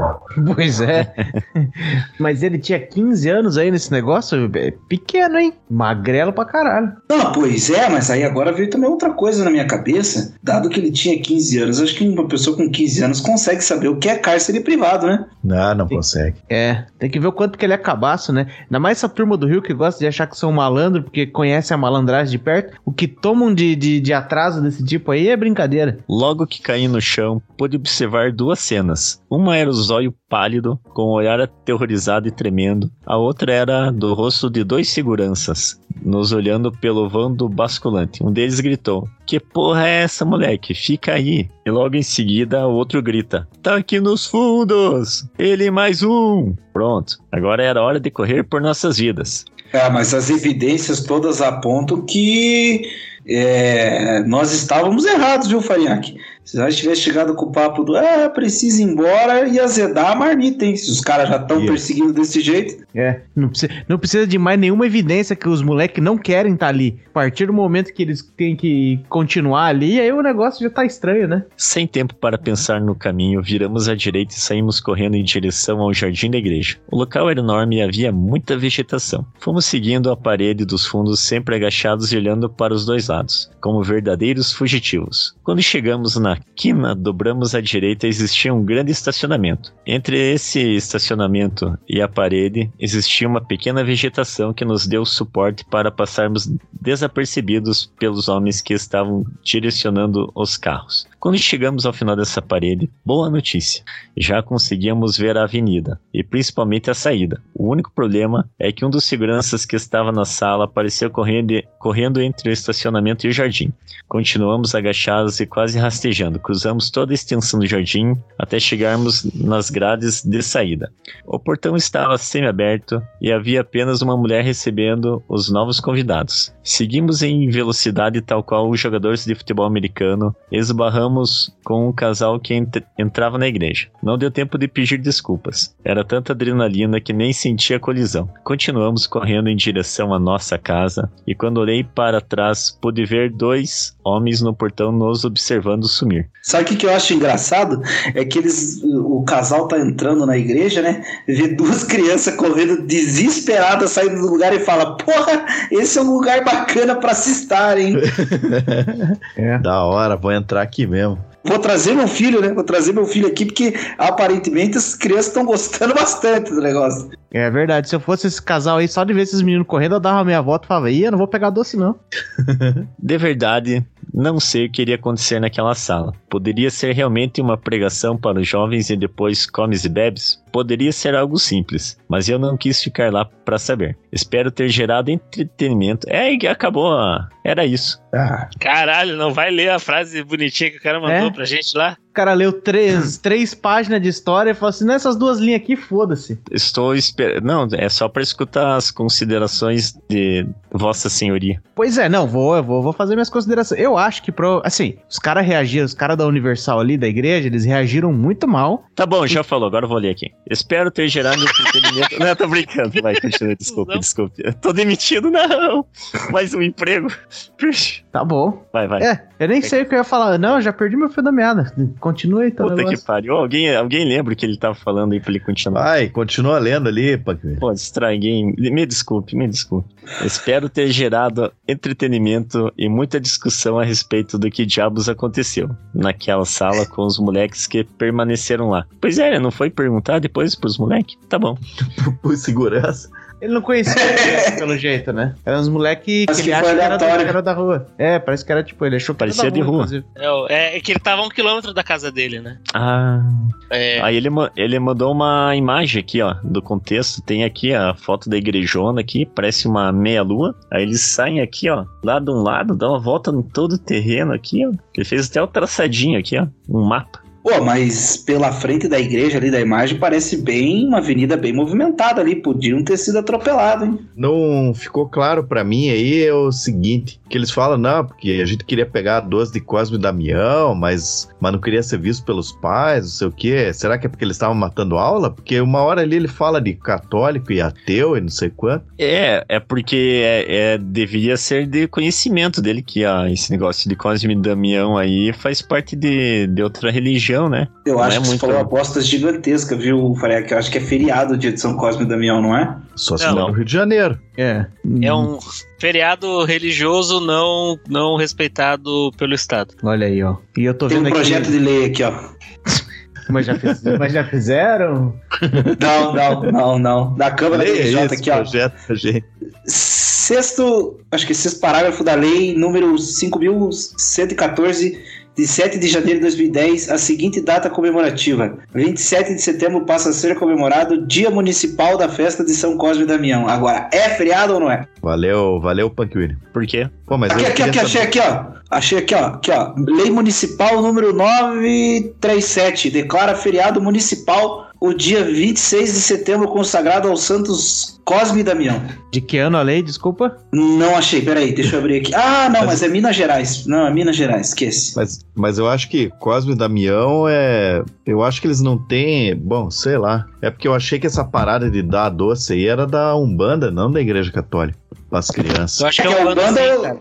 É, o, é, da Umbanda, mas a Umbanda, a Umbanda usa santo, né? Por causa daquele negócio de sincretismo lá, né? Não, não, é que na história ele fala do, da Igreja Católica, mas acho que quem dá doce mesmo é, os, é a galera da Umbanda.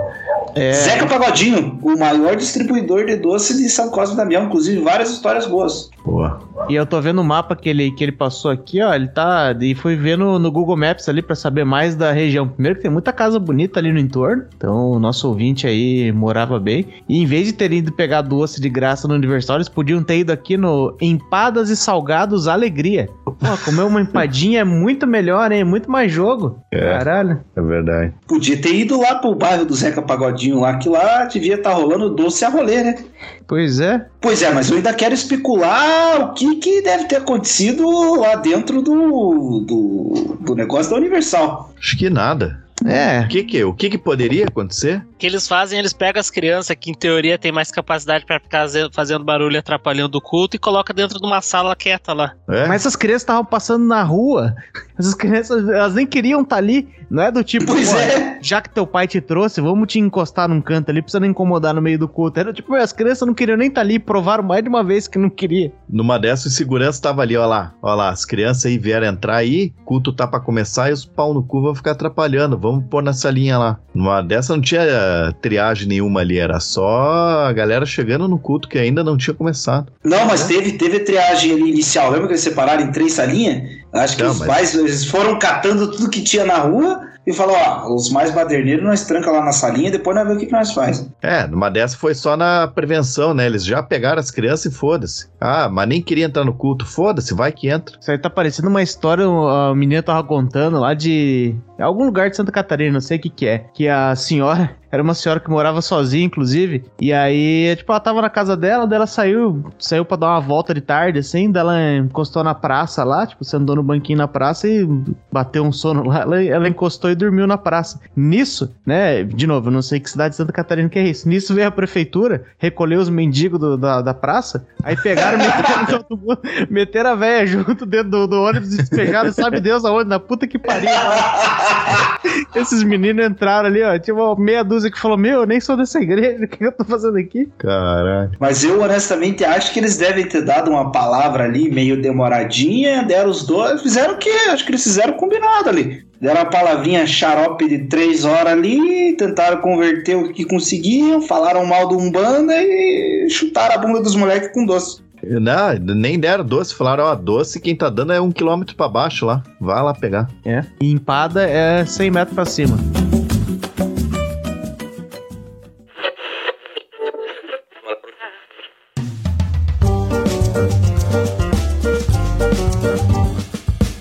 Isso. Então agora eu vou, vou ler a história aqui. A história que eu mesmo intitulei como Um Golaço para Jesus, do ouvinte que eu estou dando o, o apelido de o atleta de Cristo. Então vamos ver que história nos traz aí o atleta de Cristo. Só espero que não seja um tufão 2.0, mas vamos lá. Pois é, como é que um cara da igreja toma chifre? Quer dizer, eu sei que eles tomam, conheci de perto vários, mas eu tô querendo saber como é que seria a história em detalhes. Vamos não, lá. Tufão foi bom. A primeira história que eu li, cara, puta, se os ouvintes ouviram até agora, eles são herói. Pois é. Eram meados de 2003 e eu estava no primeiro ano do ensino médio. Nas férias escolares do meio do ano eu me converti ao cristianismo. Olha aí, ó. Caralho, ele era. É pra glorificar de pé, igreja. Foi lá pegar doce. Ele, ele, era, era budista. Ele era Pior que ficou na igreja lá. Ele viu dois, viu dois escapando pelo basculante, assim, eu falei, que isso, cara doce?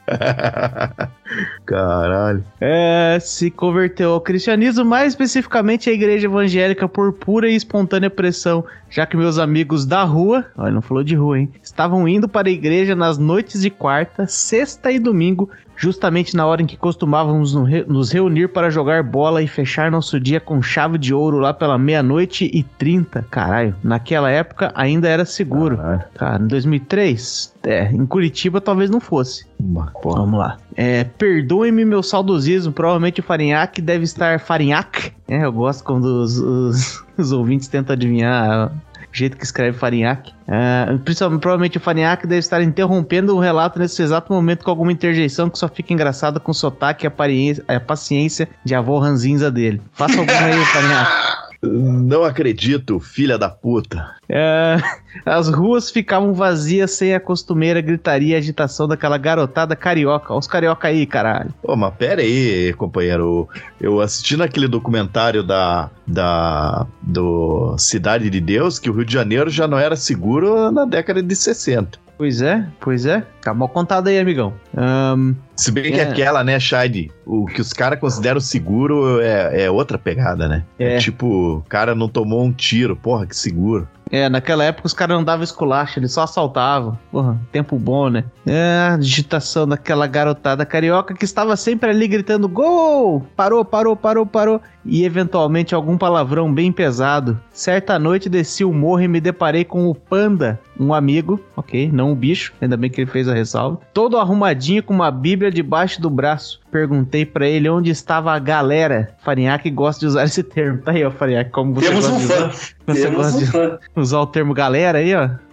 Ele me disse: Ih, tá geral na igreja, mané, tá maneirinho. E eu falei: Qual é, panda? Igreja? Pô, maior tempão que a gente não joga uma bola, qual é, mano? Caralho, agora não sei mais quem é quem. Eu acho que agora é o Panda falando. Qual é, mano? A gente tá jogando bola todo dia de manhã lá no Gogó da Ema, um subbairro próximo. Vamos ver onde é que é o Gogó da Ema. Não posso continuar. Belfort Roxo. Olha, a Porra, tava enchendo o saco de farinha em Belfort Roxo. Eu tô. Eu sei reconhecer quando eu jogo no Google Maps, quando eu já tô, tipo, um, sem muito zoom, eu já sei quando uma região não era segura em 2003, hein? Eu vou dizer isso.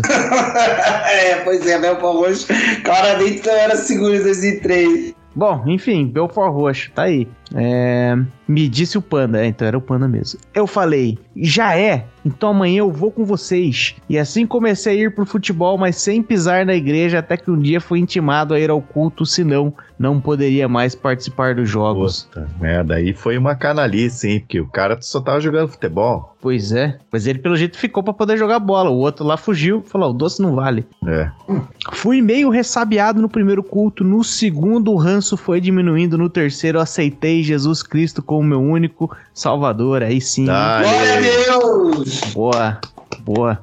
O tempo foi passando, eu fui fazendo mais amizades além da galera que eu já conhecia das ruas, até que eu comecei a reparar em uma certa irmãzinha. Vamos chamá-la de Jennifer para preservar o nome da santa. Já tô gostando. O nome dela é Jennifer! Eu conheci ela no culto. Não é minha varoa, mas poderia ser.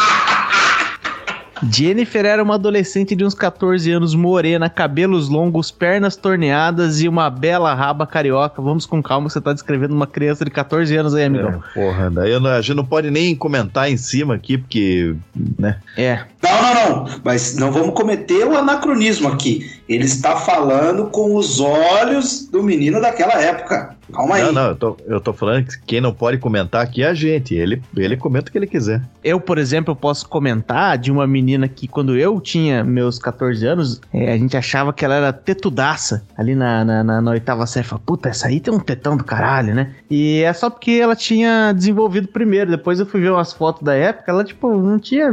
Tinha nada ali. Era só porque é, ela comeu mais que... frango. Comeu é, mais frango. a mamiquinha foi, foi, foi, foi embora. Mas acho que nessa época é bem assim, né? Tipo, imagina que ela tá falando da bela raba, tal, não sei o quê, mas às vezes a menina só tinha uma bundinha um pouquinho mais, pá, desenvolveu mais rápido, igual a tetinha que você falou. Nessa época é só isso. Pois é. Bom, é muito simpática, porém com má fama. Diziam as más línguas que provavelmente elas já teriam passado pela boca da menina. Hum. Isso mesmo, me apaixonei por um espírito livre, uma potranca indomável, mas que eu na minha mas que eu na minha arrogância adolescente achava que seria o único cowboy a finalmente colocar as rédeas nessa versão feminina de Spirit, o corcel indomável. Muito bom. Eu não sei vocês, mas isso, isso para mim é boa fama. É, mas não vamos cometer o ana... não vamos cometer o anacronismo aqui. em 2003 você falava assim, o quê? Essa menina beija pessoas na boca? Ai ai ai. É, mas o Shire tá é. tá ligado que, a, que, a, que isso aí é uma fama lá, né? Pois é. Dependendo da igreja, não tem nem isso. Não tem nem bitoquinha, não tem namoro. Enfim, tem igrejas e igrejas aí, mas a gente não vai saber com qual que nós estamos lidando aqui, né? E o nosso, nosso colega aí, o problema dele é que ele caiu naquele auto-engodo do comigo vai ser diferente. Pois é, pois é. Quem nunca, né? Compartilhei meus interesses com um novo amigo que conheci ali no futebol da igreja e fui pegando amizade. Esse amigo chamado Tio vulgo Branquelo. Então, esse amigo chamado Branquelo, que, né, é, ficou muito animado com o meu interesse pela Jennifer, pois ele também estava gostando de uma outra menina, mas como éramos recém-convertidos, nosso nível de santidade não nos dava muita abertura para paqueras, ok? Tinha que desbloquear ah, ainda essa, essa skin. Como é que é esse negócio aí na igreja? Porque é, igual aquela menina fala lá, pode estar tá namorando, só não pode estar tá namorando se pegando. Não é assim? É uma regra meio básica em toda a igreja evangélica? É que muda de, de, de denominação para denominação. Na que eu ia não tinha nem isso. Você só podia começar a olhar para as meninas quando você tivesse condições de casar. E condição era financeira, inclusive. Não era só ter pelo no saco. E te, tem ah. igreja que faz os bailinhos pros, pros, pros jovens se conhecer e começar a namorar, né? Tem é. igreja que incentiva, mas tem que casar dentro da igreja antes de, de antes de fornicar. É, não pode de forma alguma é, dar-lhe um meteco. É aí tem gente que estende isso pra do tipo, meu, mas uma língua dentro da boca. Se o pai saiu para comprar pão e essas duas crianças ali meterem a língua dentro da boca do outro, rapaz, quem segura? Quem segura? Aí eles já preferem cortar antes. Então eu falo assim, ah, não deixa nem um beijinho na boca. Então, o que esse menino talvez está falando aqui é que, como ele ainda não tinha recebido toda a instrução completa, o pessoal devia falar pra ele assim: até você não saber como faz, não, não fica dando em cima das meninas aqui, não, amigão. Tô supondo. É, mas faz sentido, faz sentido. Tudo estava indo muito bem na igreja. Isso é quase um até aí tudo bem, hein? Tudo estava indo muito bem na igreja, eu estava comprometido com a minha fé, tinha novos amigos e uma apaixonite, ou melhor, um desafio. Certo dia houve uma festa na igreja e eu levei meu irmão mais novo comigo. O guri tinha uns 9 anos de idade e a Jennifer veio falar com ele. Ela se apresentou e o irmão vai furar o olho dele, hein? É. Moleque de 9 anos vai furar o olho a, dele. A mina era papa anjo. Eu falei que era o Tufão 2.0, ninguém me ouviu. É, inclusive essa menina que eu falei aí que tinha os peitinhos desenvolvidos lá, eu perdi ela pra um cara que tava na sexta série na época. Foda. Mas ele era repetente, mas enfim. tava na sexta série, já tava indo de carro pra escola. Ô, você é um machista, como é que você perdeu algo que você nunca teve, rapaz? Ah, é. Sem anacronismos aqui, Guilherme Marcel, em 2003 era assim que Era assim que funcionava. É assim que me doeu na época. Não posso culpar o Chaidinho de 15 anos que sofreu dessa forma. É, é, que eu não tô dizendo, ah, isso não é. Mulher não é propriedade. É que se você dizer o cara roubou ela de você, dá a entender que em algum momento você pegou ela. Tá errado. Tá Você completamente pode- errado, Guilherme. Você pode fugir dos meus beijos, mas não pode fugir da minha pupunha. Já dizia o sábio Dalai Lama. Ela se apresentou e ficou chamando ele de Wallace. Meu irmão se chamava William. Eu, Caralho, que merda. eu disse a ela isso, mas ela me disse que ele fazia ela lembrar de um amigo dela. Bom, eu ignorei isso e, e dali em diante eu fiquei conversando com ela por um bom tempo, coisa que só fez aumentar a determinação do meu espírito de cowboy. Mas ele não tá errado, não, viu, Charlie? Às vezes eu fiquei pensando quando ele falou da, da, da irmã, da, do irmão, que às vezes a menina só foi lá pra fazer uma ponte pra conversar com ele. Aparentemente foi o que aconteceu. Pois é, pois é, ela deu o primeiro passo, né? Pois é, isso só mostra que talvez ela tava na dele. Cara, ela tá tão na sua. Tá tão na sua. É...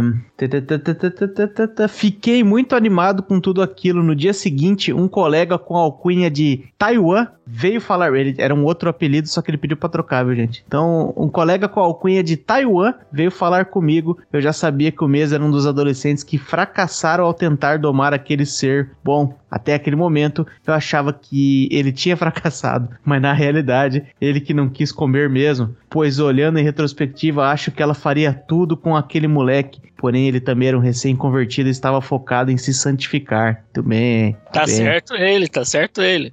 Taiwan me disse que o Branquelo tinha falado pra ele sobre os meus sentimentos a respeito da moça e decidiu me ajudar. Ele iria falar com ela a respeito de mim e ver qual seria sua reação. Na mesma noite, Taiwan me disse que o feedback dela foi positivo e que eu deveria dar os passos seguintes. Boa, tá tudo acontecendo legal aí, hein? Uhum. Eu estava eufórico, porém não sabia qual seria o próximo passo, então fiquei me comunicando com ela através de cartas, expressando todos os meus sentimentos. Pô, amiga, é 2003, né? Vamos lá, vamos com calma. Vai ter uma empregada de outro país pra receber a carta do. Pensei nisso, cara.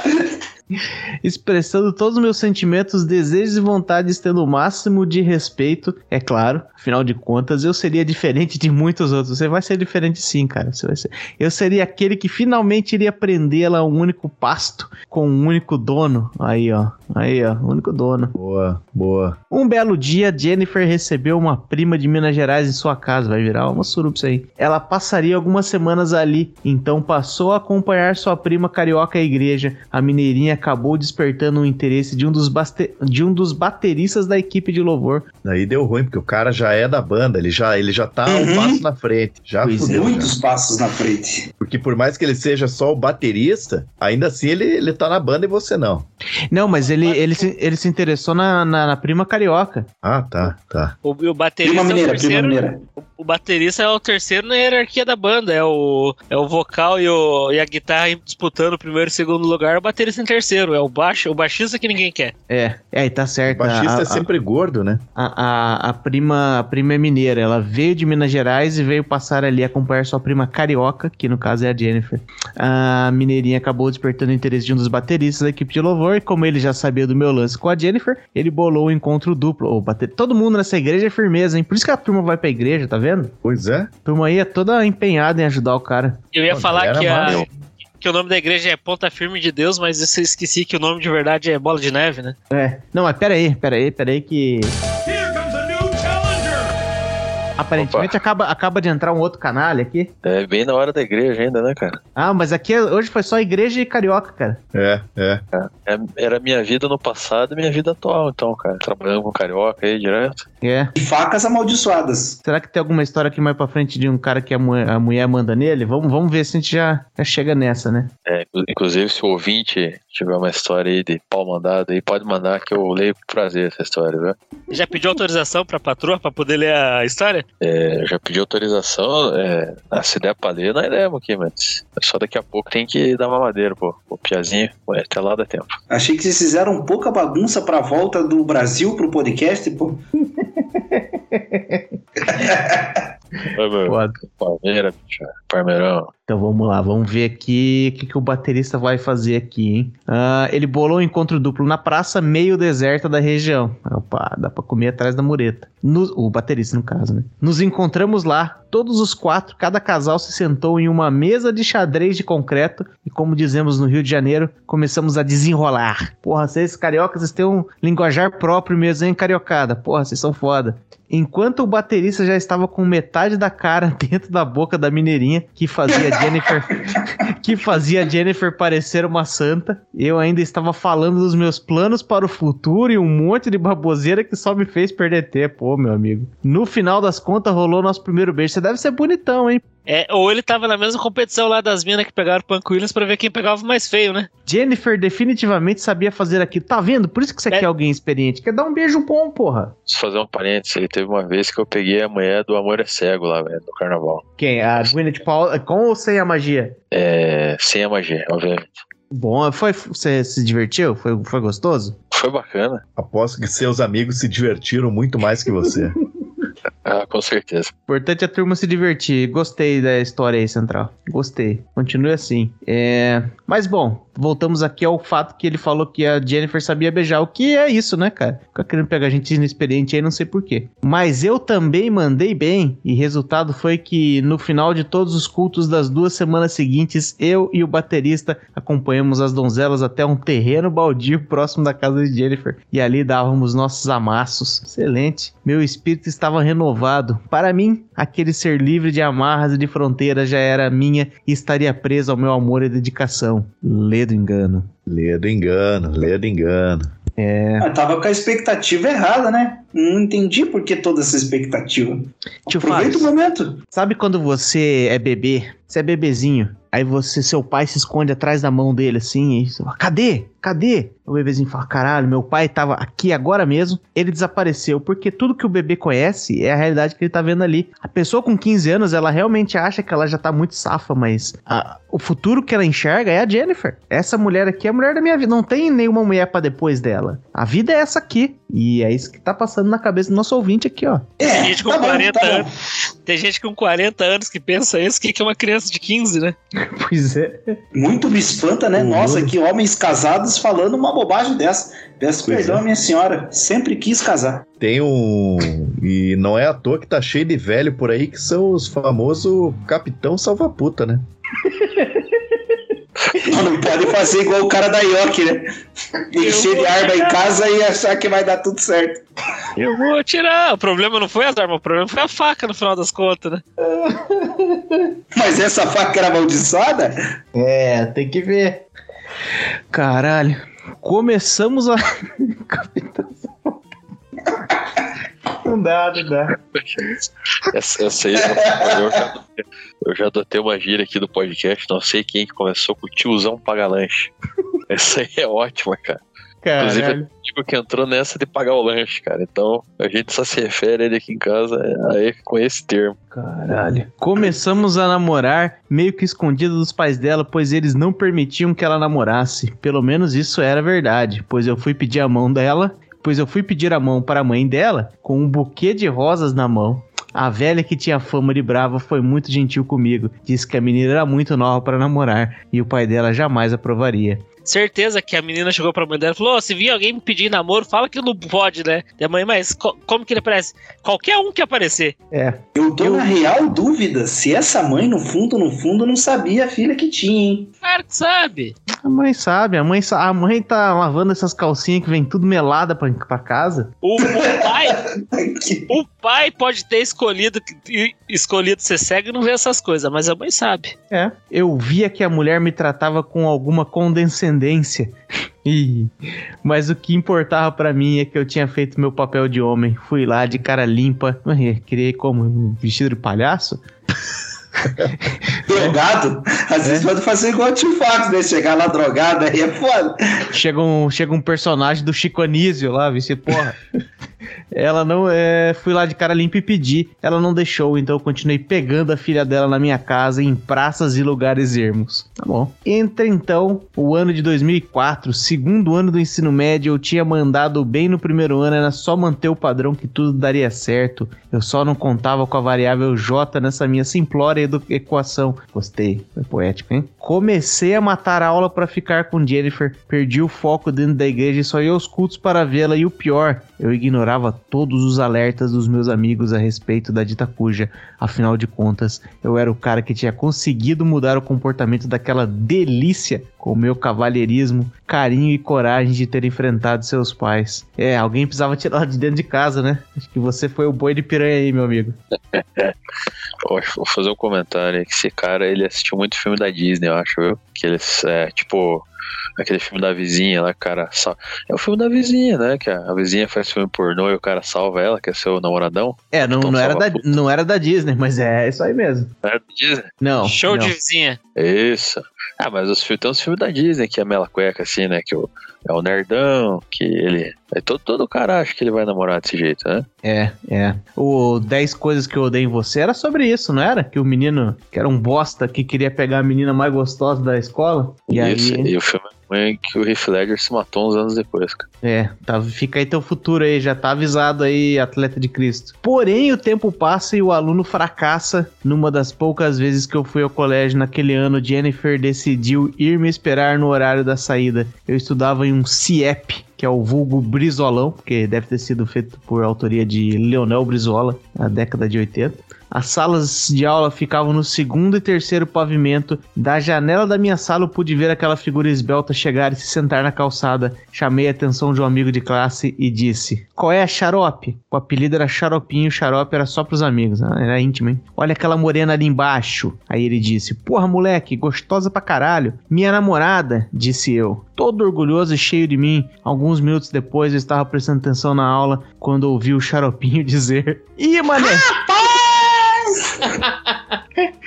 Ih, mané, tem um urubu rondando tua carneça. Quando olhei pela janela, tinha um cara de quase 2 metros de altura. Pense a rola. Quase 2 metros de altura. É o, man, é o manzebo de novo. Vai dar um sermão nesse daqui também. E de quase 2 metros de altura, sentado do lado da minha santa, trocando a maior ideia. E ela alisando o próprio cabelo com aquele sorrisinho de Ih. mulher fazendo cu doce. E, e nesse caso não vai chamar ele de, de rola, rola mole, não. Vai ser o rola santa. Rola bucha. Ela não podia me ver, mas eu vi tudo aquilo angustiado, porque se o maluco pegasse ela ali, eu ficaria desmoralizado para sempre naquele colégio. Graças a Deus, ela teve bom senso e o cara foi embora. Encontrei com ela e dei um sermão. Olha aí, corno dando sermão com um cara de 10, de 2 metros de altura. Já vimos isso hoje.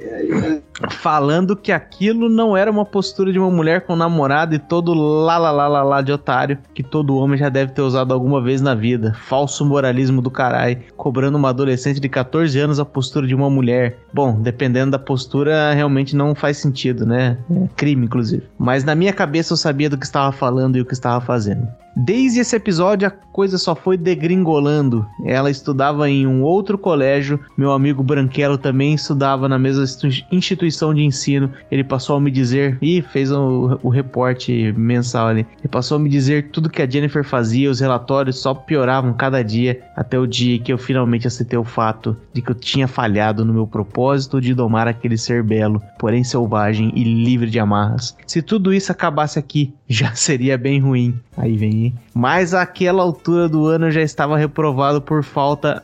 Já estava reprovado por falta das aulas. Estava mal na igreja. Acho que a pior parte. Até aí tá... tudo bem, né?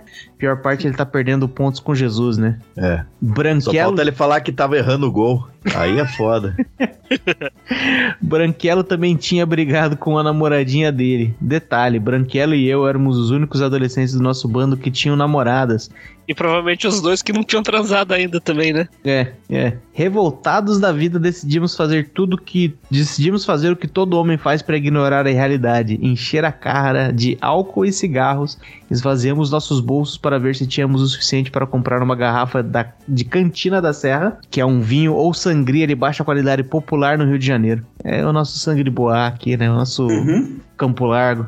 Para nossa tristeza, só tínhamos o bastante para comprar um refrigerante convenção de uva e um maço de cigarros. Pensei durante alguns segundos e lembrei que meus pais estavam fora e que meu pai tinha uma garrafa de whisky White Horse na estante de casa. Já sei, já sei. Compro o refri de uva e o cigarro. Sei onde conseguir o álcool, disse eu para Branquelo. É de White Horse mesmo, com 14 anos de idade, hein?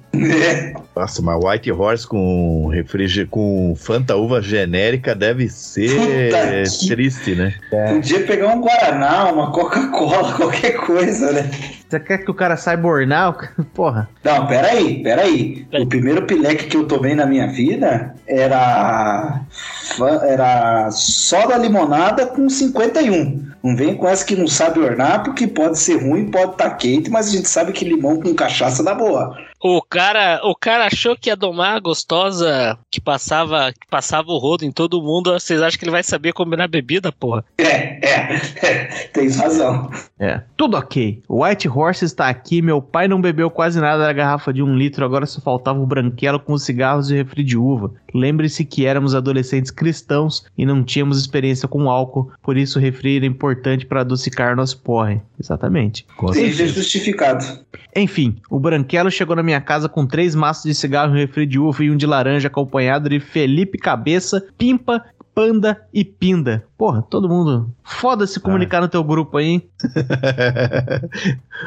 Ô Pimpa, não, Ô, é Pimpa. o Panda. Ô Pinda. Não, é o Pimpa. Pensa que esses caras ainda jogam bola, né? Toca pro Pimpa, daí o Pinda tá lá no outro lado e recebe a bola e fala: Que caralho. Os revoltadões, Branquelo e eu já abrimos as garrafas e fizemos a mistura em nossos copos. O foco era se embriagar o mais rápido possível, pois minha mãe poderia chegar a qualquer momento. Por isso, colocamos o Pimpa de vigia. Só que ele não conhecia minha mãe. o cara gritou, o cara gritou, ó, tua mãe não tá vindo não, mas tá vindo uma gostosa ali. É. Então pedimos para ele avisar se qualquer mulher subisse o morro. Para ficar bêbado foi rápido, a garrafa ficou com apenas um terço do que tinha anteriormente e quem mais bebeu foram Branquelo e eu. Meu irmão mais novo não entendia porque eu estava fazendo aquilo, fumando, bebendo e ouvindo rock pesado, que era Oficina G3 e Linkin Park live em Texas. Rock pauleira. Porra. Pô, e o que, que é 2003 ou seu? O que, que, que era da Oficina G3 aí? Três humanos, provavelmente? Eu não. Eu, eu falhei na Oficina G3, eu não. Vocês provavelmente sabem mais do que eu. Os gigantes se levantam a cada dia. Era, era 2003, acho que era humanos, cara.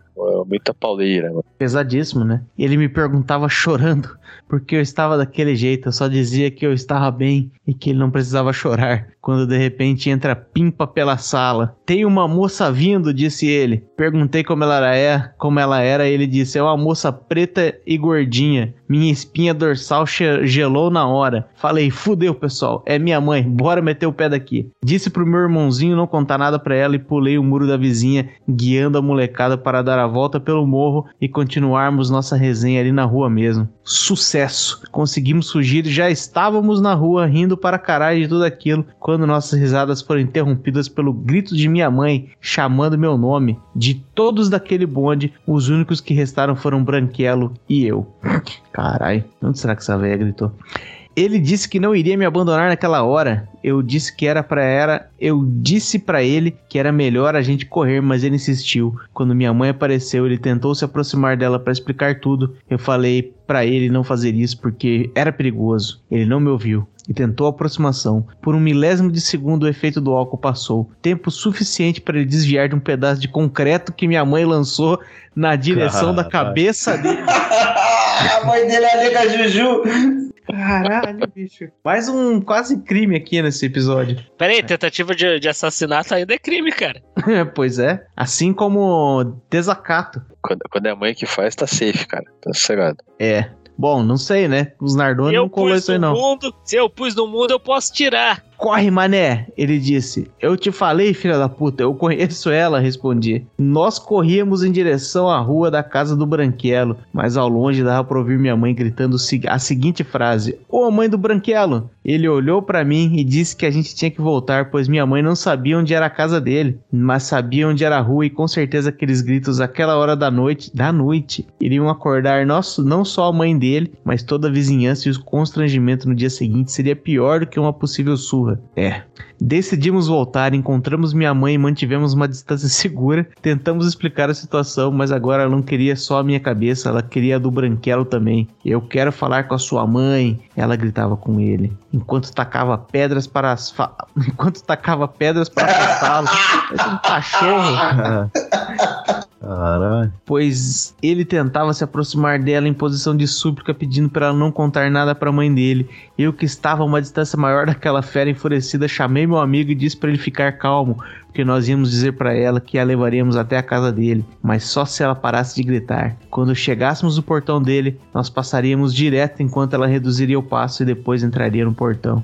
Não sei se eu entendi o plano, é, enfim, é isso aí. O plano foi um sucesso. Quando minha mãe percebeu a ausência de meu amigo, nós já estávamos longe da casa dele. Agora era a minha vez de fugir. Meu plano era passar uns dois dias fora de casa, ou pelo menos sobreviver. Dá pra ele se esconder na Universal, né? Ou uhum. pelo menos, ou pelo menos sobreviver até o amanhecer, que era quando meu pai chegava do trabalho de vigia noturno.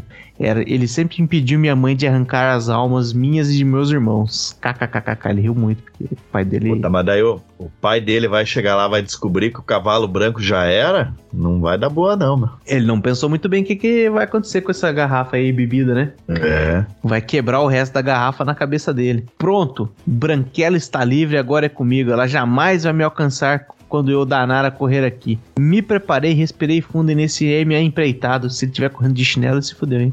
O problema é que estava chovendo e meu chinelo havaianas escorregou. que merda.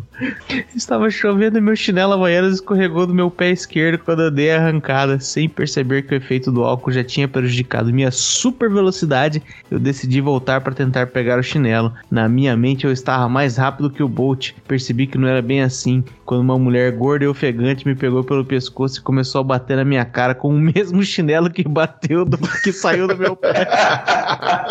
Eu ia falar, cara, essa é humilhação apanhar com o próprio chinelo. É, é. Não, e, e, o mais engraçado dessa história é por que diabos a gente já não assumiu que era chinela havaiana. Afinal de contas, ninguém usa tênis na RJ. Pois é. Isso já seria humilhante o bastante se não tivesse acontecido na frente de um boteco lotado.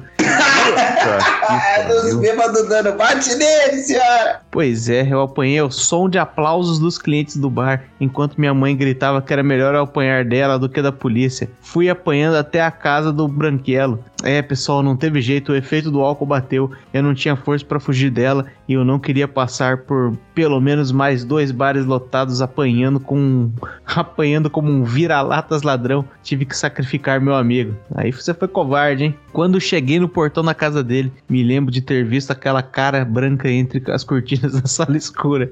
Minha mãe perguntou se era ali mesmo e ameaçou me arrebentar se eu estivesse tentando enganar ela de novo. Ó oh, a mãe do, ó oh, a mãe do Branquelo, ela gritou.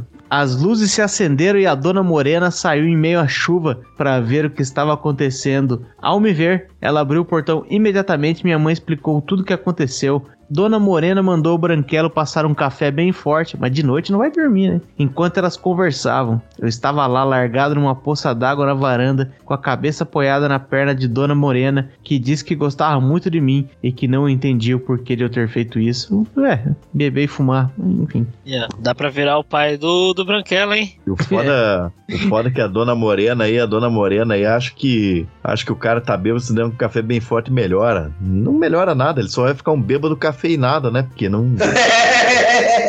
ficar um bêbado acordado, né? Pois é, mas se ele servisse um pouco desse White Horse aí pra, pra Dona Morena, realmente, Marcel, dava pra ele, pra ele chapiscar a mãe do Branquelo aí. E esquecer da Jennifer já já. E a dor do amor é com outro amor que a gente cura, todo mundo sabe disso, né? Ele estava com a perna, com a cabeça apoiada na perna de Dona, Bran... de Dona Morena, que disse que gostava muito de mim, que não entendia por que eu ter feito isso. Por causa de piranha, minha mãe gritou. Em meio a frase de afirmação e de carinho, a mãe do Branquelo também me dava uns tapas. Ué, isso aqui foi uns tapas? Que, que tapa foi esse? Um tapa Tapa de amor não dói, né? É, Não. Talvez ela, às vezes ela era meio bipolar, né? Porra. é, é. Era só pra não deixar a mãe dele no vácuo, né? Na verdade, ela não queria nada daquilo, mas aí, se a outra mãe tava fazendo barraco, como é que ela não vai acompanhar, né? Vai ficar pintada de má mãe, né? É. Tomei um café bem forte, mas não surtiu efeito. Minha mãe ligou para meu irmão do meio, que foi me buscar junto com outro colega. Na tarde do dia seguinte acordei e meu pai já estava em casa, mas minha mãe o poupou de tudo que o poupou de tudo que tinha acontecido. Colocou o guaraná na garrafa de White Horse. A mãe foi firmeza, hein? E colocou e colocou bem alto na prateleira. Dona Morena ligou lá para casa e pediu para minha mãe deixar eu ir lá. Ela deixou. Fui lá e a primeira coisa que ela me mostrou foi a marca do cabo de vassoura que ela usou para acordar o cu do bran... acordar o branquelo. Um belo vergão arroxeado nas costas dele. Eu ri. Depois ela disse que tinha alguém que queria falar comigo na cozinha. Era uma vizinha do Branquelo que sempre gostou de mim. Me sentei à mesa com ela e desenrolamos. E eu a peguei. Ele colocou entre aspas aqui. Deve ser uma gíria carioca. Pegar uma garota, né? Agora vocês me perguntam: e aí, comeu? Claro que não, senão não seria derrota e só a derrota te deixará mais forte. Tudo bem. Boa, boa. Achei muito boa a história e eu gostei que a, a dona. Como é que é a mãe do. A mãe do Dona Morena. protagonista aí? Não, a mãe do a mãe do- protagonista. Ela não teve nome aqui pra gente. É, a mãe do protagonista, o fato dela pegar É a o chinelo que, que ele largou e sentar nele foi sensacional, meu. Parabéns pra essa mãe aí, hein? É. Parabéns Sim, pra sim. dona É, Roche- que fica atacando pedra nos outros. É a Rochelle. É. Não, teu pai dia, cara, é a Rochelle, velho. Não é? A mãe- É a nega Juju. O, o equivalente dessa, o equivalente dessa ba- batida de chinelo é se lá na história lá do, da, do Tufão, se o Tufão tivesse apanhado com a camisinha que o cara comeu a mulher dele. Aí seria, seria a mesma coisa. Ou foi o suco inglês que ele tinha levado, né?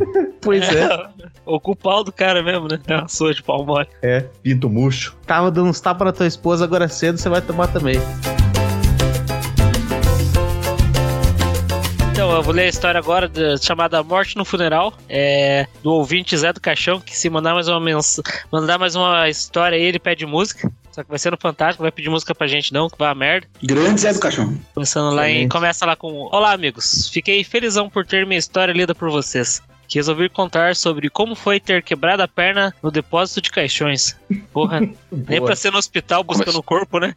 Mas acho que foi isso aí que deve ter dado o apelido a ele. Então, história importantíssima do nosso querido Zé do Caixão. Então, certa vez, indo atender uma família na cidade de São Paulo, onde o serviço funerário é monopolizado pela prefeitura, obrigando a qualquer funerária a pagar para que a prefeitura faça um serviço com a qualidade digna de serviço público. Então deve ser, então deve É ser igual bom, hein? Curitiba, né? É igual Curitiba, porra. É, eu acho que esse negócio de, Aham. de, de serviço funerário, eu acho que ele é meio padrão. No... Bom, eu não sei. O Zé do Caixão vai ter que dizer pra gente se tem lugar que é diferente, né? Isso é, isso é- vamos explicar pro cara que trabalha com isso como é que funciona. É pra isso que a gente tá aqui, né? Fui acompanhar o serviço, aguardando o carro fúnebre na entrada do hospital. Pois bem, já fazia um bom tempo que eu aguardava quando bateu o desejo de dar um cagotinho. Opa, vai virar história de merda isso aqui?